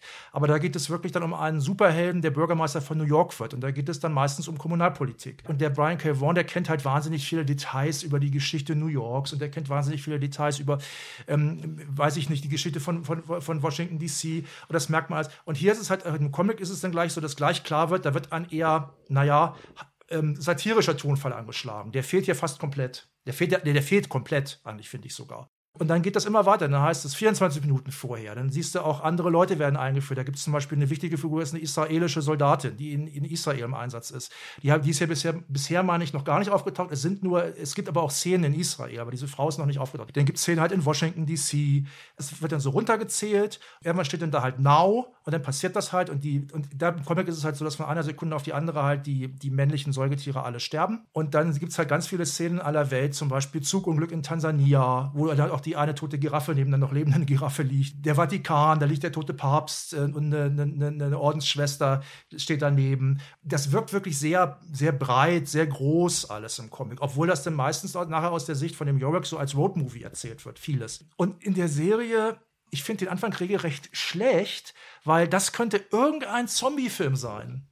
Also der Typ läuft da rum in einer dystopischen Welt mit seinem Affen und wir sehen erstmal, wenn ich wenn, wenn, wenn es nicht gewusst hätte, hätte ich überhaupt nicht gewusst, was ist denn das Besondere an dieser Welt? Also da ist irgendeine Katastrophe passiert. Okay, da stehen die ganzen Autos rum, da liegen die ganzen Leichen rum. Ich weiß zu diesem Zeitpunkt noch nicht, dass diese Leichen, also ich habe es natürlich schon gewusst, aber hätte ich, hätte ich den Comic jetzt nicht gelesen und wüsste nicht, worum es da geht, hätte ich nicht gewusst, dass das alles nur Männer sind. Da läuft er halt drin rum. Dann machen sie im Grunde das, was im Comic auch so ähnlich gemacht wird und es wird nochmal noch der Tag davor lang und breit erzählt. Im Verlauf von dieser Handlung erfahre ich dann so nach und nach, dass halt äh, nur, nur männliche Säugetiere betroffen sind. Das fand ich auch schon nicht gut. Und dann geht das eigentlich immer so weiter mit meiner Enttäuschung, dass verschiedene Erzählstränge von Anfang an offenbar erstmal gleich fehlen. Also im Comic ist es auch so, dass zum Beispiel, es geht dann ja irgendwann in der dritten Folge, die Figur ist noch nicht aufgetaucht, offenbar um die Suche nach einer, nach einer Genetikerin. Dr. Mann heißt sie ironischerweise, also die wird im Comic auch gleich am Anfang eingeführt. Es gibt, wie gesagt, diese israelische Soldatin. Es gibt auch so einen mystischen Aspekt noch im Comic, wo nie so ganz klar ist, ob das, also esoterischen Fass, ob das was zu bedeuten hat oder nicht. Dann gibt es hier so, ich würde fast sagen, so Soap-Elemente, die im Comic nicht drin sind. Und es ist nicht alles schlecht. Soll ich das Gute sagen, was ich gut fand? das können wir, glaube ich, gleich noch zu sprechen kommen, weil Okay. äh, ich muss tatsächlich sagen, dass ich die Serie ganz anders gesehen Okay. habe, kann ich schon mal voraussehen. Ja. Aber ich habe gesehen, Michael hat äh, begeistert mitgenickt, als du das erzählt hast. äh, du warst auch nicht offenbar nicht so angetan von der Serie. Das Beste, was Roland gerade gesagt hat, war, dass der Einstieg komplett verwirrend ist, wenn du keine Ahnung hast, worum es geht und vor allem austauschbar ist. Ich habe auch am Anfang gedacht, ob das jetzt der Yorick ist, der da durch diese Welt läuft, ob es Rick Grimes ist, der am Anfang aus dem Krankenhaus bei Walking Dead kommt, oder Will Smith in einem Legend. Das ist alles Jacke wie Hose. Das ist genau dasselbe. Das Setting sieht A nicht anders aus. Es wird B nicht auf eine interessante Art und Weise eingeführt, sondern dann über einen, wie ich finde, recht umständlichen Weg. Und ich fand auch, der Einstieg in die Serie ist irgendwie schräg. Ich hätte erwartet, wenn man so eine Prämisse hat, dass man die nach vorne stellt. Ja. So wie Leftovers es zum Beispiel macht. Die fängt ja gleich damit an zu sagen, was passiert ist, so Ja. zum Beispiel. Das größere Problem ist aber danach, ich habe mit dem Ton der Serie ein Problem. Weil einerseits sind das ziemliche Klischeestationen, die sie jetzt bisher in den drei Folgen abgegrast haben. Das war jetzt nichts, was ich nicht in Dutzenden anderen Survival-Dystopie-Geschichten oder so gesehen habe. Aber andererseits, ich finde, die versucht so extrem düster zu sein, dass es mich irgendwie genervt hat. Du hast, glaube ich, eben Sweet Tooth erwähnt, meine ich. Und ich finde, die hat es ganz hübsch geschafft, in so einer apokalyptischen, dystopischen Welt auch einen eigenen Tonfall zu haben. Und Why the Last Man will wirklich die düsterste Serie irgendwie des Jahres sein. Ich habe nach ein, zwei Folgen gedacht, okay, ich habe es verstanden. Es ist alles ganz schlimm. Und dann hatte ich da aber auch nicht mehr so richtig Fun dran. Der Witz ist ja, dass ich ja normalerweise die Person bin, die sich über Negativität in Serien und Ja, sowas gut. alles beschwert. Das ist richtig. Aber ich fand die überhaupt nicht so düster. Gut, da sind Leute umgekommen und sowas alles, aber irgendwie geht es ja in erster Linie in dieser Serie nicht um dieses Ereignis, sondern um den Wiederaufbau so ein bisschen. So, so kommt es mir zumindest vor. Und ich glaube auch, Roland, das wirst du besser wissen, dass zumindest im Comic keine definitive Begründung für dieses apokalyptische ähm, Event geliefert wird, oder? Also es, ich habe den, wie gesagt, nicht zu Ende gelesen, leider. Ich, ich, werd- ich habe jetzt tatsächlich Lust, den jetzt endlich Ja. mal fertig zu lesen. Es gibt drei Begründungen meines Wissens im Comic und noch, also drei Hauptbegründungen und die sind äh, unterschiedlich wahrscheinlich. Die Figuren sind sich am, tatsächlich bis zum Schluss nicht genau sicher, warum. Brian K. Vaughan hat irgendwann mal gesagt, eine der Theorien, die es gibt, also eine der dreien, die du angesprochen hast, und es gibt noch so, weiß ich nicht, fünf, sechs Ja, ja. andere, eine davon soll zutreffen, aber er hat, glaube ich, nie Mhm. gesagt, welche das ist. Für mich ist tatsächlich in dieser Serie gar nicht so das Interessante, was das Mysterium dahinter ist. Ich glaube, das war bei Leftovers ja auch egal. Es ging Mhm. ja darum, wie gehen die Menschen damit um. Das war, ja, war von Anfang an Banane. Und das fand ich hier dann auch echt ganz gut, weil die äh, Mutter von dem Yorick, Jennifer, gespielt von Diane Lane, die wird dann ja hier zur Präsidentin Mhm. der USA, weil sie haben im Moment einen oder sie hatten einen, glaube ich, republikanischen Präsidenten und wie bei Republikanern üblich, äh, haben sie natürlich wenig Frauen im Kabinett gehabt und nachdem alle Männer tot sind, gab es, glaube ich, nur noch zwei andere Frauen, die in Frage gekommen wären aus dem Kabinett. Es gibt ja so einen Sukzessionsplan. Ja, ja. Eine davon ist nicht in den USA geboren gewesen, deswegen konnte sie nicht Präsidentin werden. Und die andere ist wahrscheinlich gestorben. Die war Mhm. irgendwo im Ausland. In Israel. In Israel, Mhm. genau. Dann wird halt diese Jennifer Brown zur Präsidentin und muss jetzt sozusagen mit dieser Situation umgehen. Und was die Serie anspricht, was ich finde, was sie noch intensiver hätte machen können, das ist auch ein Aspekt, der ist in dem einen Teaser-Trailer angesprochen worden. Ich meine, in dem zweiten Comicbuch wird das am Anfang gesagt, wie ungleich die Verteilung von Mhm. Männern und Frauen in gewissen Berufen sind. Das Mhm. heißt, ich glaube, im Trailer heißt es, 93% der Commercial Airplane Pilots sind tot. Auch das wird zum Beispiel am Anfang stürzt gleich ein Flugzeug hier ab. Also es sterben ja nicht nur Männer in dieser Katastrophe, sondern es sterben ja auch Frauen, weil Flugzeuge abstürzen, weil sie von Männern pilotiert werden, weil U-Bahnen kollidieren und sowas alles. Genauso jetzt, äh, wie neben den Piloten, die ähm,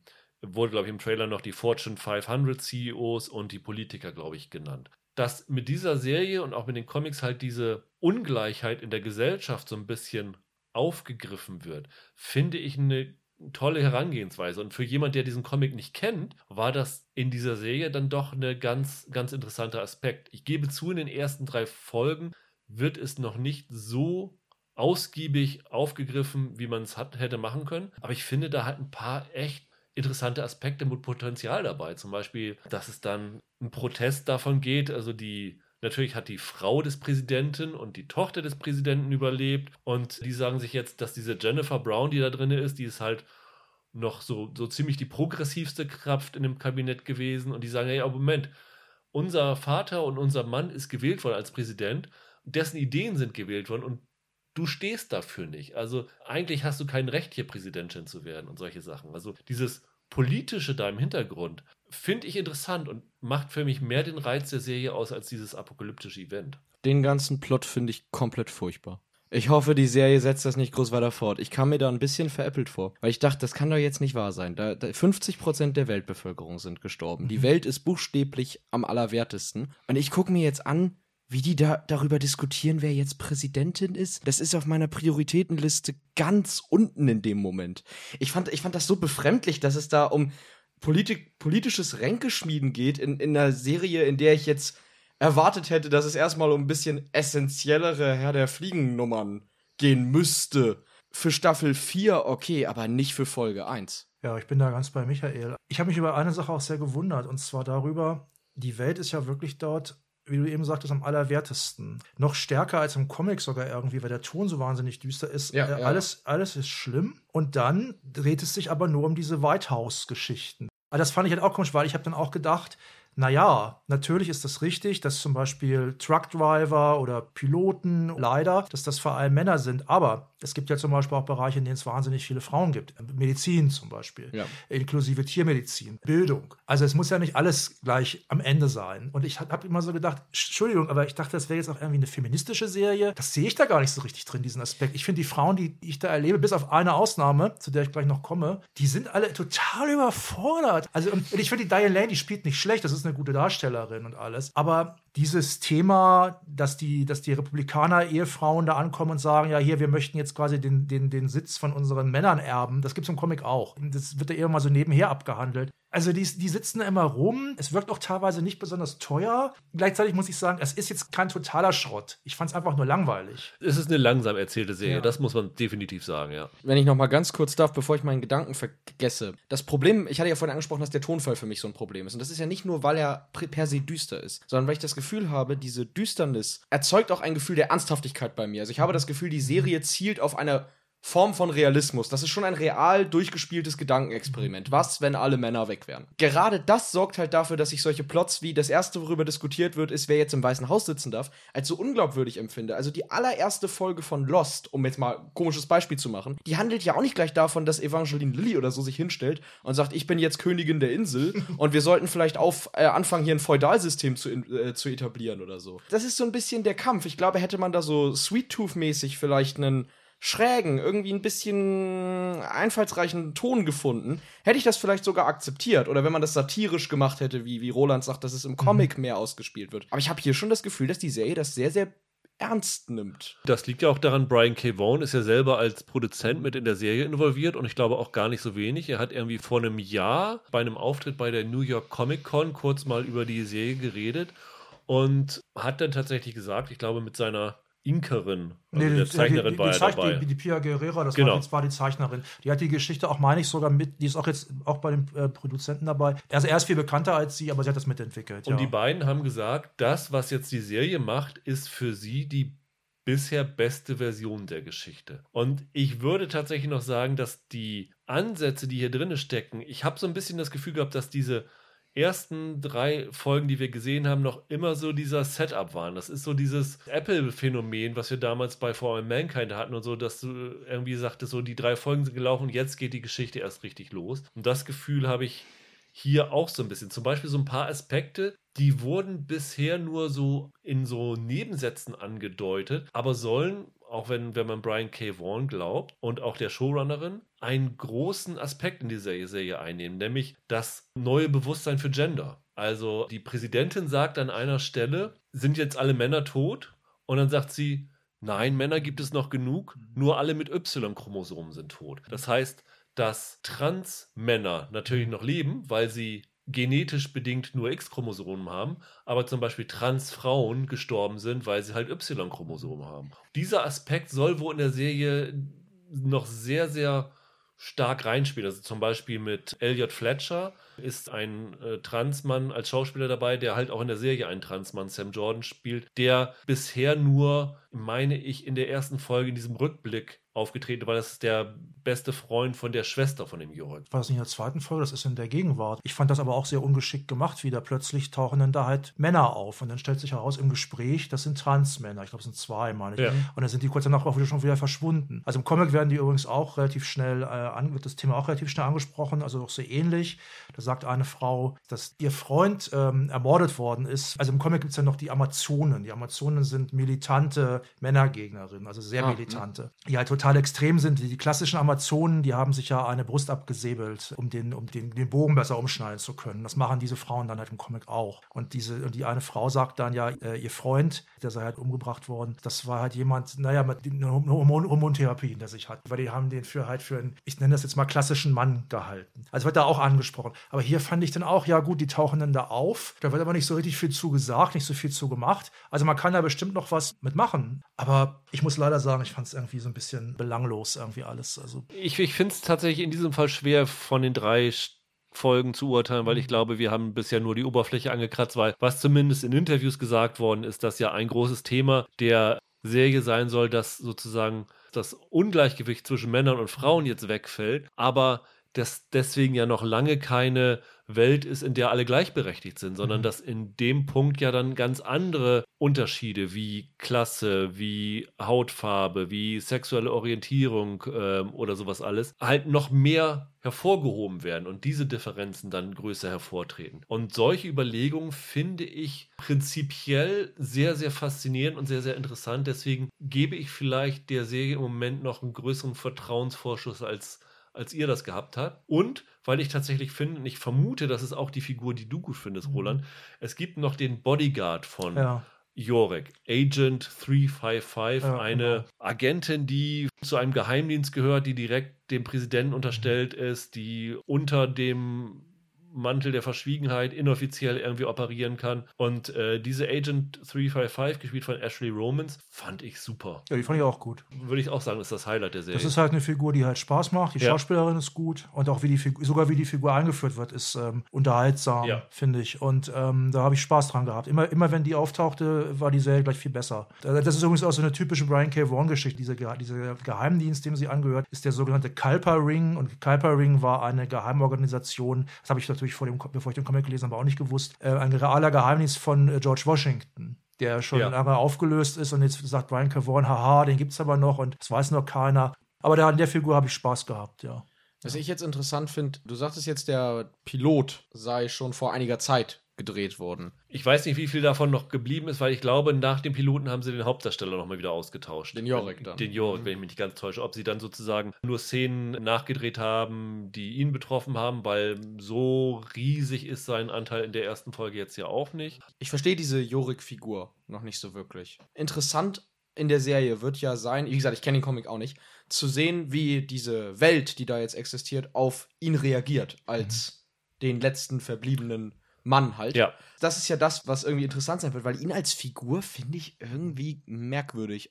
A, ist er mir irgendwie unsympathisch. Ich, ich weiß nicht, ob sollte das so, sollte wahrscheinlich so sein, Im oder? Comic ist das ein eher sympathischer Typ. Ich, ich habe keine Ahnung, ich fand ihn irgendwie unsympathisch. Das ist so ein bisschen so ein Träumer halt, ne? Ich weiß nicht. Ich hatte irgendwie das Gefühl, ich, ich dachte vorher, das wäre quasi dann der Protagonist sozusagen. Aber es kam mir jetzt gar nicht mal wirklich so vor. Ich habe mir das Gefühl, dass, wie gesagt, das Interessante ist, wie die Welt mit ihm umgeht und nicht wie er die Welt erlebt. Das ist, glaube ich, Absicht, weil das hat Brian K. Vaughan auch in dem Interview gesagt. Er hat gesagt, also irgendwie ist es ja ein Widerspruch in sich, eine Serie zu machen über eine Welt ohne Männer und dann diese aus Sicht eines Mannes zu erzählen. Sondern er hat gesagt, so, indem ich das so als Prämisse nehme, hole ich die Leute in diese Geschichte rein, die das halt spannend finden und kann denen so unterschwellig feministische Botschaften unterreiben. Ich glaube, das ist die, die Idee gewesen. Also im Comic ist der Yorick so ein bisschen so eine Narrenfigur. Also aber nicht im Sinne von, dass der dumm wäre, sondern das ist sowieso Parzifal oder so. Der ist so ein bisschen naiv, so ein bisschen unschuldig. Also wie du sagtest, Träumer meinetwegen auch. Der irrt so durch diese Welt und erlebt das alles so. Und eigentlich ist er ein ziemlich unschuldiger Typ. Und er erlebt dann teilweise völlig überfordert, was da abgeht. Und manchmal wird er dann halt auch zum Katalysator für Auseinandersetzungen zwischen den Frauen. Also auf viel verschiedene Art. Die, haben, die, die Frauen haben natürlich ein ganz verschiedenes Interesse an ihm. Für einige ist er halt ein Symbol, weil immer noch ein Mann lebt. Für andere ist er halt von medizinischem Interesse. Äh, einige finden ihn einfach sexy. Und er ist sozusagen der Schlüssel zur Weltmacht. Ich glaube, das ist ja auch ein Aspekt im Comic, dass die ganzen Nationen, die verblieben sind, sozusagen ihn in die Hände kriegen wollen, weil sie sozusagen damit das Weiterleben ihrer Nation garantieren. Es geht darum, dass er, ähm, sie wollen herausfinden, warum hat er überlebt überhaupt, ja. ne? er und sein, sein Äffchen. Klingt sicherlich alles spannend, aber ich muss ganz ehrlich sagen, ich habe nach den drei Folgen gedacht, ich weiß, es im Comic ist, gibt es den auch, ich hätte ihn gekickt. Zeigt mir eine Serie, wo dann halt nur Frauen leben und ein Mann könnt ihr in der zweiten Staffel dazu holen. Und dann ist das halt der Schock, dass da noch einer rumläuft. Aber ich fand mhm. das als Prämisse, ich finde, das, das widerspricht sich. Einerseits zeigst du mir eine Welt, in der halt alle, alle Männer quasi gestorben sind und die, die Frauen jetzt sozusagen die Gesellschaft dann neu ordnen, ohne diese Ungleichheit, die in diesem Bezug zumindest existiert. Und dann andererseits gibst du mir als sozusagen Leitfigur einen Typ an die Hand, der dann da irgendwie durch. Ich, irgendwie hat sich das für mich absolut nicht erschlossen, warum das jetzt so sein muss. Keine Ahnung, vielleicht habe ich die Serie auch komplett falsch erwischt, aber ich habe zwischendurch echt gedacht, yo, schmeiß den Jorik einfach raus. Würdet ihr jetzt die Serie dann noch weiter gucken? Nee. Echt nicht? Muss ich leider sagen. Also ich habe wirklich nach drei Folgen gedacht, ich finde es wahnsinnig langweilig. Vielleicht noch die vierte mal reingucken, aber ich finde es, wenn, wenn da jetzt nicht ein Riesenknaller kommt und da plötzlich jetzt ein ganz anderes Fass aufgemacht wird, dann muss ich einfach sagen, nee, ich lese den Comic jetzt mal zu Ende, weil ich merke wieder, dass das eigentlich eine gute Geschichte wirklich war. Wusste ich auch schon vorher. Muss ich mich anschließen, weil mich das tonal zu sehr runterzieht. Mir ist das zu depressiv und auch die Themen, die sie da aufgemacht haben, ich finde die nicht spannend genug. Also ich muss sagen, mich hat es tatsächlich genug gereizt. Also ich bin wirklich interessiert daran, wie es weitergeht, ob sie diese ganzen angekündigten Aspekte noch, wie sie die einbinden. Für mich ist diese Grundhandlung Handlung Interesse genug, um weiter dran zu bleiben, muss ich sagen. Und zum Beispiel finde ich die Serie nicht so düster wie The Leftovers, die du ja super findest. Das ist richtig, aber ich finde den Vergleich ein bisschen schwierig. Also das Ding ist halt, dass The Leftovers ja eine Dramaserie ist und das hier ist so eine Mischung aus ja, ist eigentlich eine Zombie-Serie ohne Zombies. Mhm. Ähm, habe ich auch gedacht am Anfang, ja. Also weißt, also weißt du, was ich meine? Ich finde, die durch die unterschiedliche Genre-Ausrichtung und auch durch die unterschiedliche Art und Weise, was für eine Geschichte hier mit was für Figuren erzählt wird, finde ich das eine tonal angemessen und das andere überhaupt nicht tonal angemessen. Ich finde es wirklich interessant, wie die Serie so ein bisschen offensichtlich die Kritik spaltet, weil die US-Kritiken, die jetzt auch raus sind, die glaube ich auf Basis von mehr Folgen geschrieben worden sind. In Deutschland haben wir, glaube ich, wieder nicht so viele ja, ja. bekommen äh, wie in den USA. Die sind dann doch relativ positiv. Ja, also zum Beispiel Vulture hat den ersten, die haben ja so einen Recap für alle Folgen, die haben gleich fünf, vier und fünf Sterne gegeben, also wirklich richtig super. Es sind ein paar durchschnittliche Kritiken, es sind schon die ersten Fankritiken, die sind eher negativ da. Aber ich glaube, da muss man tatsächlich, also ich glaube, wir sind hier Selber zum dritten ein echt gutes Stimmungsbild mhm. dafür, dass man die Serie mhm. ganz unterschiedlich aufnehmen kann. Also ich würde jetzt auch nicht sagen, das ist eine Fünf-Sterne-Serie mhm, von ja. bei fünf von fünf, aber für mich hat sie genug Interesse geweckt, um da weiter zu gucken. Ja, ich kann das auch irgendwo nachvollziehen. Also die, die, die Ideen der Serie sind ja auch gut. Und was ich auch nochmal sagen muss, ist, es geht jetzt überhaupt nicht darum, dass, dass das jetzt irgendwie sich, sich vom, vom Comic unterscheidet oder so. Ne? Also ich bin ja irgendwie ein großer Fan von The Boys, finde die Serie sogar besser als den Comic. Äh, aber naja. Dann lass uns zu unserer letzten Serie heute kommen. Impeachment American Crime Story. Und Roland, vielen ja, Dank für deine ja. Teilnahme und deine ja. abschränkenden Kommentare die Hörer. Und wir hören uns demnächst wieder. tschüss. Ja, die dritte Staffel von American Crime Story startet, wie gesagt, erst am 28. September bei Sky, auch im Wochenrhythmus. Ähm, Wer es vergessen hat, die erste Staffel ging um den O.J. Simpson-Prozess, die zweite Staffel ging um den Mord an Versace und in Impeachment geht es nicht um das Impeachment von Donald Trump, sondern um das Impeachment von Bill Clinton in den 90er Jahren. Die Serie ist ja von Ryan Murphy als Anthologie angelegt. Ursprünglich sollte, glaube ich, die dritte Staffel mal über Hurricane Katrina gehen. Dann haben sie das erstmal eingestellt und jetzt dieses Impeachment vorgezogen. Hast du die ersten beiden Staffeln gesehen, Michael? Ich habe sie gesehen und ich habe vor allem die erste Staffel geliebt. Also diese O.J. Simpson Staffel war phänomenal. Die war eine Sensation. Die war damals auch im Jahrespodcast bei uns mal auf eins oder zwei auf jeden Fall. War ja. Vollkommen brillant. Ja. Die zweite war, hatte so ein bisschen gespaltene Reaktion. Ich fand die eigentlich gar nicht so schlecht. Man hatte ein bisschen hohe Erwartungen durch O.J. Simpson Story, aber an sich war die gut erzählt, war vor allen Dingen sehr, sehr exzellent gefilmt in diesem Ja. Miami-Look da, diesen Art Deco. Ja, die war vielleicht ein bisschen zu lang, hatte ich das Gefühl. Ich glaube, der hätte Ja. zwei Folgen weniger vielleicht damals gut getan. Aber das war keine schlechte Staffel, auf gar keinen Genau. Fall. Und jetzt halt ähm, Impeachment. Wir haben drei Folgen gesehen, was insofern ein bisschen ärgerlich ist, weil, so wie ich das gelesen habe, haben amerikanische Kritiker sieben Folgen oder sechs Folgen bekommen. Und für die wurde es besser, ne? Das habe ich auch gelesen. ich habe tatsächlich eine Kritik gelesen, die haben geschrieben, dass die ersten drei Folgen ein kleines Desaster gewesen sind und äh, danach soll es besser werden. Und wir haben nun halt diese drei Folgen quasi gehabt und müssen unser Urteil daran bilden. Allerdings muss man ja fairerweise auch sagen, wenn du nur eine Staffel mit zehn Folgen hast und die ersten drei Folgen Ja. sind im Mess, dann ist das halt schon ein recht Ja. großer Anteil der Staffel, ne? Wie gesagt, es geht um das Impeachment von Bill Clinton, der hier gespielt wird von Clive Owen. Ich habe, glaube ich, bei Twitter geschrieben, dass er aussieht wie Bastian Schweinsteiger und damit blei da bleibe ich auch dabei. Es ist unfassbar, wie sie ihn mit Make-up äh, so verändert haben, dass er wie- mehr aussieht wie Schweini als wie Clive Owen oder Clinton. Es gab mal diese Face-App, wo du dein Ja. Gesicht altern lassen konntest. Und wenn Basti Schweinsteiger die benutzen würde, sähe er genauso aus wie Ja, Clive Owen in der auf Serie. jeden Ganz Fall. genauso. Aber das Besondere ist, dass diese Serie nicht aus seiner Sicht erzählt wird und auch jetzt irgendwie keine Reinwaschung von Clinton ist, sondern aus der Perspektive der Frauen, die von diesem Impeachment-Skandal betroffen gewesen sind. Das zum Beispiel einmal Paula Jones, wird gespielt von Annalie Ashford. Das war ja die erste, die sexuellen Missbrauchsvorwürfe aufgebracht hatte gegen Clinton, damals als er noch Gouverneur in Arkansas war. Das ist dann ja wieder aufgerollt worden im Zusammenhang mit dem Monika Lewinsky-Skandal, wie er genannt wird, was ja auch schon mal vielsagend ist, dass es in die Geschichte nicht als Clinton-Skandal oder so, Monika Lewinsky benannt als wurde. Lewinsky-Skandal gegangen Ja, ist. ja. Wird hier gespielt von Beanie Feldstein. Das Besondere ist aber, dass Monika Lewinsky in dieser Serie als Produzentin agiert hat. Das heißt, das zeigt schon mehr, dass es eher ihre Perspektive einnimmt. Sie wurde dann ja von ihrer vermeintlichen Freundin Linda Tripp, eine Regierungsbeamte, die damals schon unter Bush gearbeitet hat, die mit den Clintons nicht ganz klargekommen ist, dann ins Pentagon versetzt worden ist aus dem Weißen Haus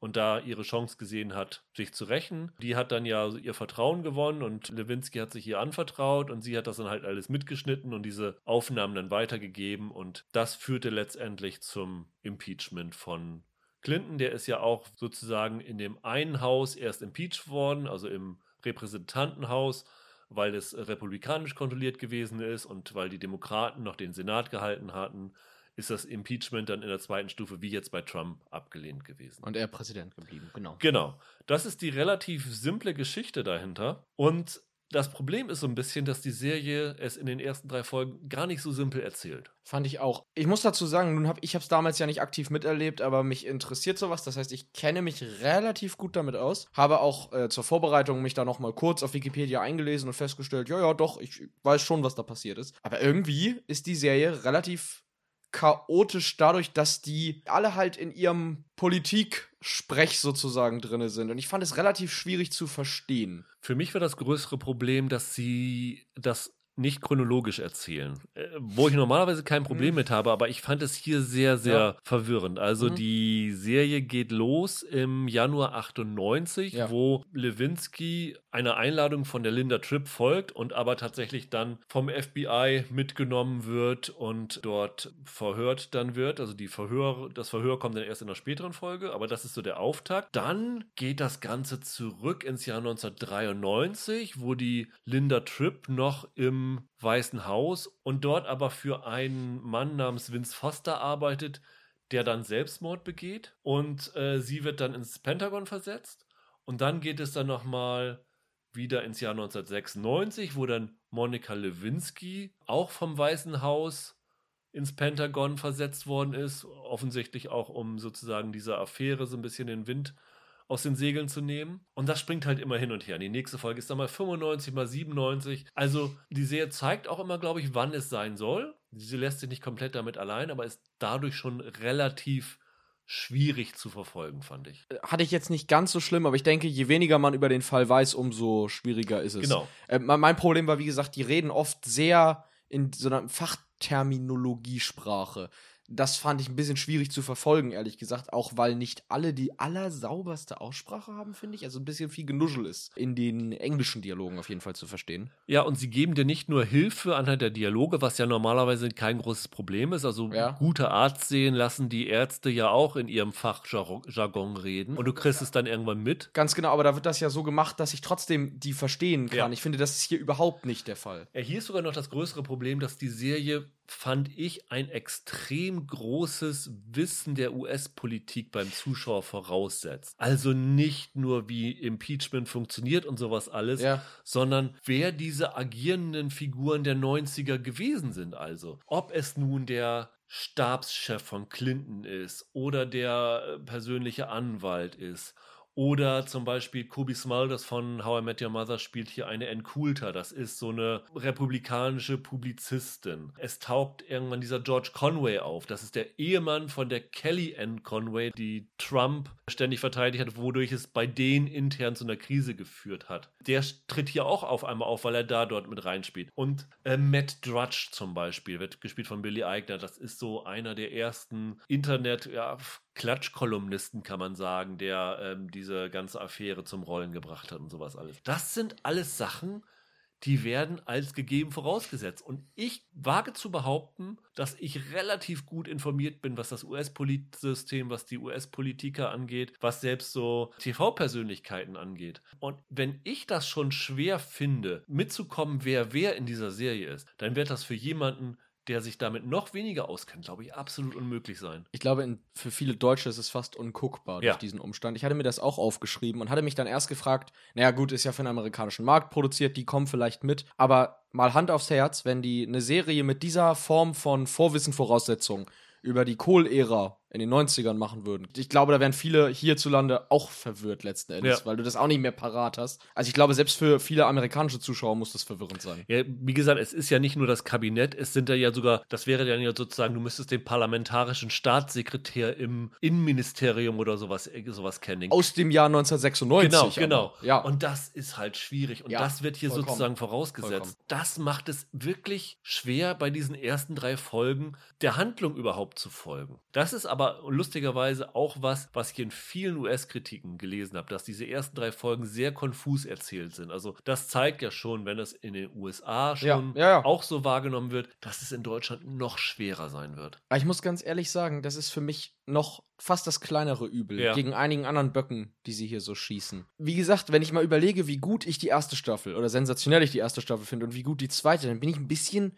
schockiert, wie schlecht die dritte Staffel teilweise ist. Zumindest jetzt in diesen, zugegeben in den ersten drei Folgen. Das fängt bei der Figurenzeichnung an, geht teilweise über die Besetzung, die ich hier komplett daneben finde in mehreren Rollen. Das können wir gleich gerne nochmal genauer ansprechen. Und auch die Inszenierung ist dermaßen drüber teilweise. Ich, ich hatte wirklich ganz böse, und wer sich an unsere legendäre Folge damals erinnert, weiß, wie schlimm das ist, so ganz böse The Loudest Voice Vibes an einigen Stellen. Ja. Das war diese Russell Crowe-Serie über den, über den äh, Fox-Typen damals, Roger Ailes. So ein bisschen in diese Richtung geht das hier. Ich finde das platt und das ist einfach keine gute Staffel.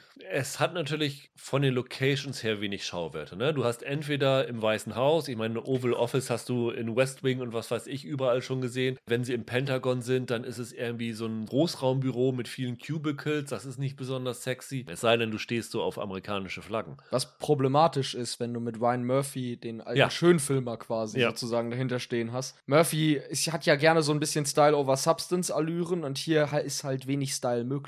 Ja, auf jeden Fall. Wir haben schon gesagt, Clive Owen ist nicht nur nicht erkenntlich hinter der Maske, es wirkt auch so ein bisschen, dass diese Maske ihn in seinem Spiel einschränkt, weil Clive Owen ist ja nun wirklich Ein sensationeller Schauspieler. richtig, richtig gut normalerweise. Hier zum einen ist es nur eine Nebenrolle, aber zum anderen macht er halt auch nichts. Ne? Der steht da immer nur rum und wirft dann ab und zu mal durch den Gang verstohlene Blicke auf Lewinsky und äh, nuschelt dann irgendwie so ein bisschen vor sich hin, aber äh, dolle ist das alles nicht. Sorry, ich, ich muss das quasi spoilern aus der ersten Folge, aber wenn du ihn da das erste Mal siehst, wie er da so halb im Dunkeln quasi sitzt und so böse in den Gang schaut, da habe ich echt gedacht, gleich kommt Al Pacino um die Ecke, küsst ihm den Ring und sagt, oh mein Pate. Ja, schon klar, das ist hier eine, eine Serie, die den Clinton vorführt und die zeigt, was für Machenschaften da quasi am Gang waren. Aber, Leute, ihn da so als Mafia-Paten zu inszenieren, ist komplett dämlich. Das ist, das ist an allem vorbei. Sorry. Also die Maske ist hier wirklich ein Problem. Also man muss sagen, Sarah Paulson, die ja in äh, gefühlt jeder Ryan Murphy-Serie mitspielen muss, ähm, spielt hier die Linda Tripp, hat eine unfassbare Perücke, eine unfassbare Brille. Du, also ich hätte sie nicht erkannt, wenn man mir nicht gesagt hätte, Mhm. dass das ist Sarah Paulson, wäre ich nie drauf gekommen. Die Perücke muss Kilos gewogen haben. Also Also die setzen hier wirklich zu viel auf Maske und ich habe auch da das Gefühl, das Spiel wird ein bisschen eingeschränkt. Ich habe mich jetzt nicht so dran gestört, aber du fandst ja auch Bini Feldstein als Lewinsky nicht gut, ne? Nee, überhaupt nicht. Also A finde ich, dass sie überhaupt nicht nach Lewinsky aussieht. Kann man drüber streiten, meinetwegen. Ich finde, sie passt nicht. Ich finde, sie passt typmäßig nicht. Ich finde, auch vom Gesicht ist die Ähnlichkeit nicht wirklich gegeben. Damit könnte ich zugegeben noch leben.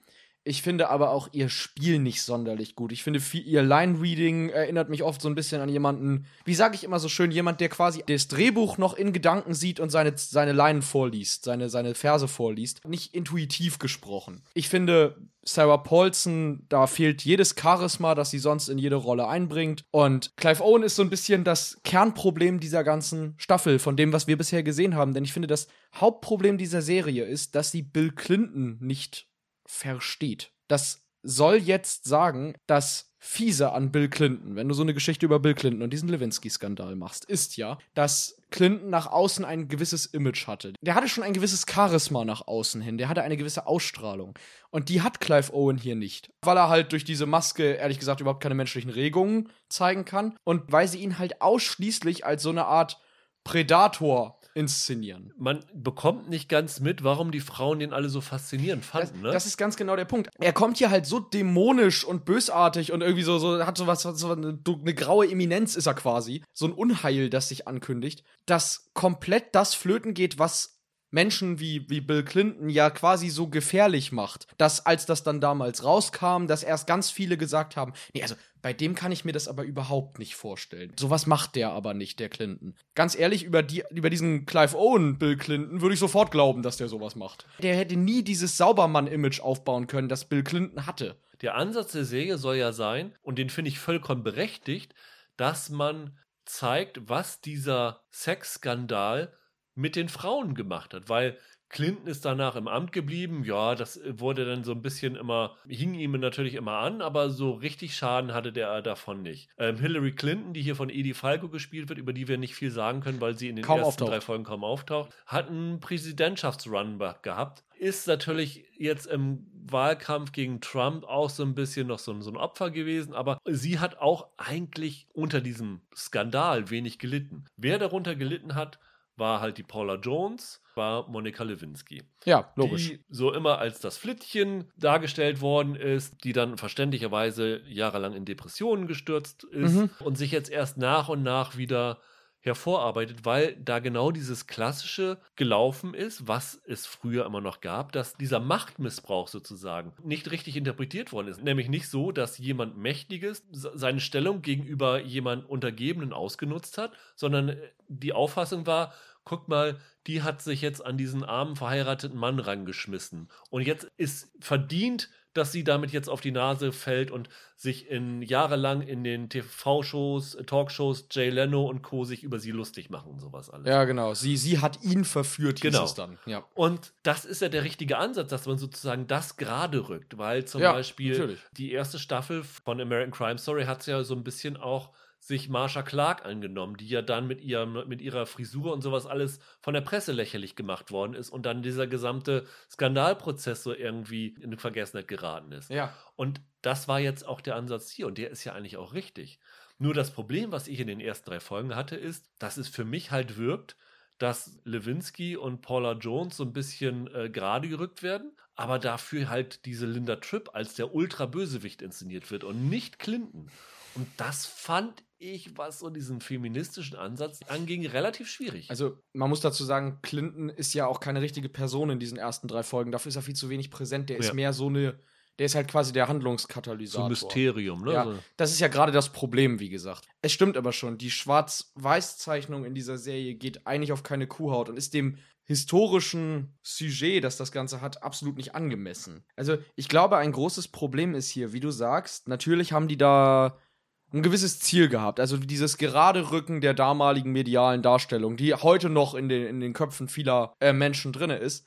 Aber das Writing wirkt mir persönlich zu parteiisch. Also weißt du, wie ich meine? Es ist ja absolut richtig, sich auf die Seite von Monika Lewinsky zu schlagen. Aber ich habe, wenn ich halt das Gefühl habe, dass alle anderen Personen in der Serie dann quasi komplett auf die, auf die Kehrseite gebürstet sein müssen, dann ist das halt nicht so richtig authentisch irgendwo, ne? Weil äh, das, das ist so ein bisschen das Problem, finde ich, an dem Ganzen. Was für mich auch ein Problem ist, dass die Serie ja nicht nur diesen Clinton Skandal aufarbeitet, sondern dann ja auch versucht, Bezüge zur Gegenwart zu ziehen. Ryan Murphy ist ja auch ein großer Trump-Kritiker. Ich denke, es wird auch darauf hinauslaufen, dass sie sagen so, okay, auf der anderen Seite konnte jemand dafür sorgen, dass das Kapitol gestürmt wird und es, es kommt nichts Schlimmeres bei raus sozusagen. Also, und also zum Beispiel ein Problem ist, das habe ich jetzt aus US-Kritiken gelesen, äh, zum Beispiel in einer Folge wird dann Brett Kavanaugh taucht da auf. Das ist ja der Ja, ja. ähm, unter Trump äh, zum Verfassungsrichter gewählte Anwalt, der ja damals auch beschuldigt wurde, dass er bei seinen Studentenpartys eine heutige Professorin missbraucht hat, was ja dann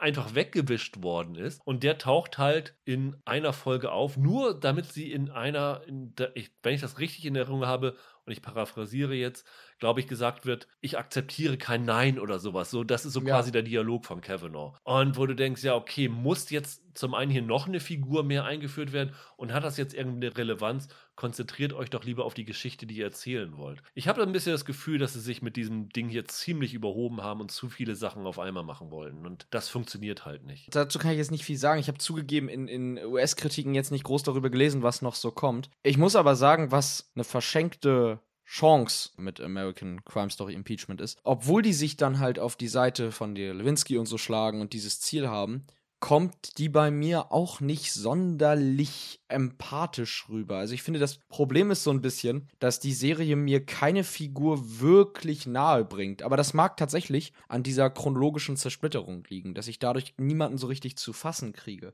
Aber ich hatte jetzt nach drei Folgen nicht das Gefühl, dass mir die Lewinsky irgendwie nahe geht. Also die bleibt für mich die ganzen Folgen über eine historische Person. Das hat so ein bisschen für mich dieses Aktezeichen XY, wir haben diese Szene nachgestellt, diesen Effekt für mich. Und nicht wie bei der O.J. Simpson Staffel, wo ich diese Figuren als Charaktere kennengelernt und mich mit denen dann identifizieren oder irgendwie mit empathisch werden konnte.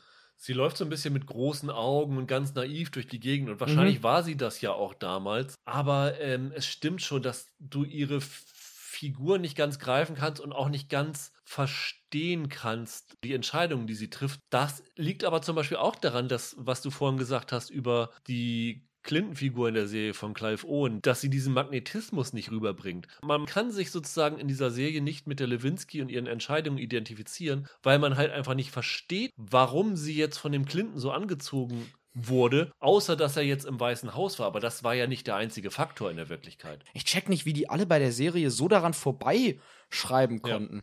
Ich finde aber auch, was eine ganz groß verschenkte Chance dieses Drehbuchs ist, ist, dass es das Clinton-Debakel nicht so richtig in seiner Komplexität erfasst. Also es kann sein, dass das später noch kommt, aber die Serie ist ja sehr fixiert auf diese Linda Tripp. Und ich frage mich, was da am Ende für ein Punkt gemacht wird, weil das Interessante an der Clinton-Affäre ist ja, dass diese Linda Tripp letzten Endes Monika Lewinsky als Person auch ihrem Ziel geopfert hat. Also die hat ja ganz bewusst evoziert, dass die Lewinsky in den Medien so zum Fraß vorgeworfen wird, wie sie es dann wurde. Ich will jetzt nicht sagen, dass Lewinsky nicht damals hätte gegen Clinton vorgehen sollen, um Gottes Willen, natürlich soll sie das. Aber die Trip hat ja sie selbst dermaßen der Boulevardpresse geopfert, was für mich jetzt in diesen drei Folgen bisher noch überhaupt nicht zur Sprache kam. Und die Frage ist halt, ob die Serie das herausarbeiten kann und will. Naja, aber es, es wirkt ja schon so, als ob sie wirklich die Trip als ultimativen Bösewicht, als Thanos von American Crime Story inszenieren. Und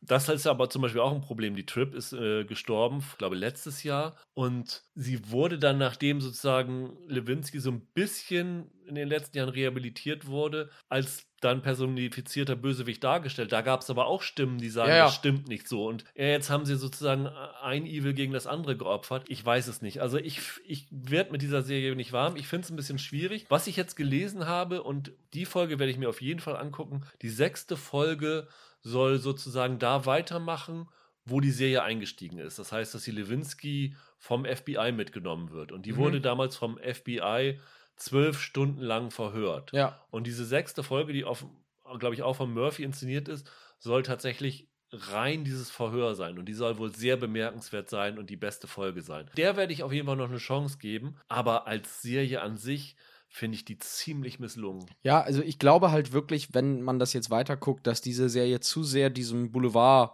Presse-Narrativ verfällt. Ich kann mir nicht wirklich vorstellen, basierend auf diesen drei Folgen, dass sich das später wirklich signifikant verbessert und fängt. Selbst wenn, dann haben die halt mies angefangen. Ja, also es funktioniert nicht und nee. ja, man hat so ein bisschen das Gefühl, dass es auch keine Geschichte war, die sich aufgedrängt hat für American Crime Story, sondern eine, wir wollten mal irgendwie ein Exempel statuieren oder irgend sowas. Also ich glaube, ja. Hurricane Katrina wäre als dritte Staffel wahrscheinlich interessanter gewesen. Ich fand es auch tatsächlich ein bisschen merkwürdig, als ich gehört habe, dass es darum geht, nach, nach O.J. Simpson und diesem Versace-Mord, dann da mit, mit Bill Clinton anzukommen, fand ich auch ein bisschen seltsam. Es war irgendwie nicht die logische nächste Geschichte für die Nein. Serie. Aber das ist ja das Schöne an der Anthologie. Die nächste Staffel kann ja wieder deutlich besser werden. Ne? Vollkommen, ja. Aber das Absolut. hier war eher ein Fehltritt. In der kommenden Woche fokussieren wir uns mal wieder auf weniger Serien, nämlich nur auf zwei, aber dafür umso intensiver. Wie schon gesagt, geht es dann komplett um Sci-Fi, nämlich äh, Holger kommt dazu, weil er Foundation auf seiner Vorschauliste hatte, die bei Apple startet. Und dann sprechen wir noch mit Holger und mit dir, Michael, über Star Wars Visionen, wie es auf Deutsch heißt. Dieser, jetzt ehrlich? Ja. Krass. Dieser Kurzfilm-Anime-Reihe, die Disney jetzt im Star Wars-Universum starten lässt. Ja, und da freue ich mich schon drauf und wir hören uns nächste Woche wieder. Bleibt gesund, macht's gut. Ciao, ciao. Ciao.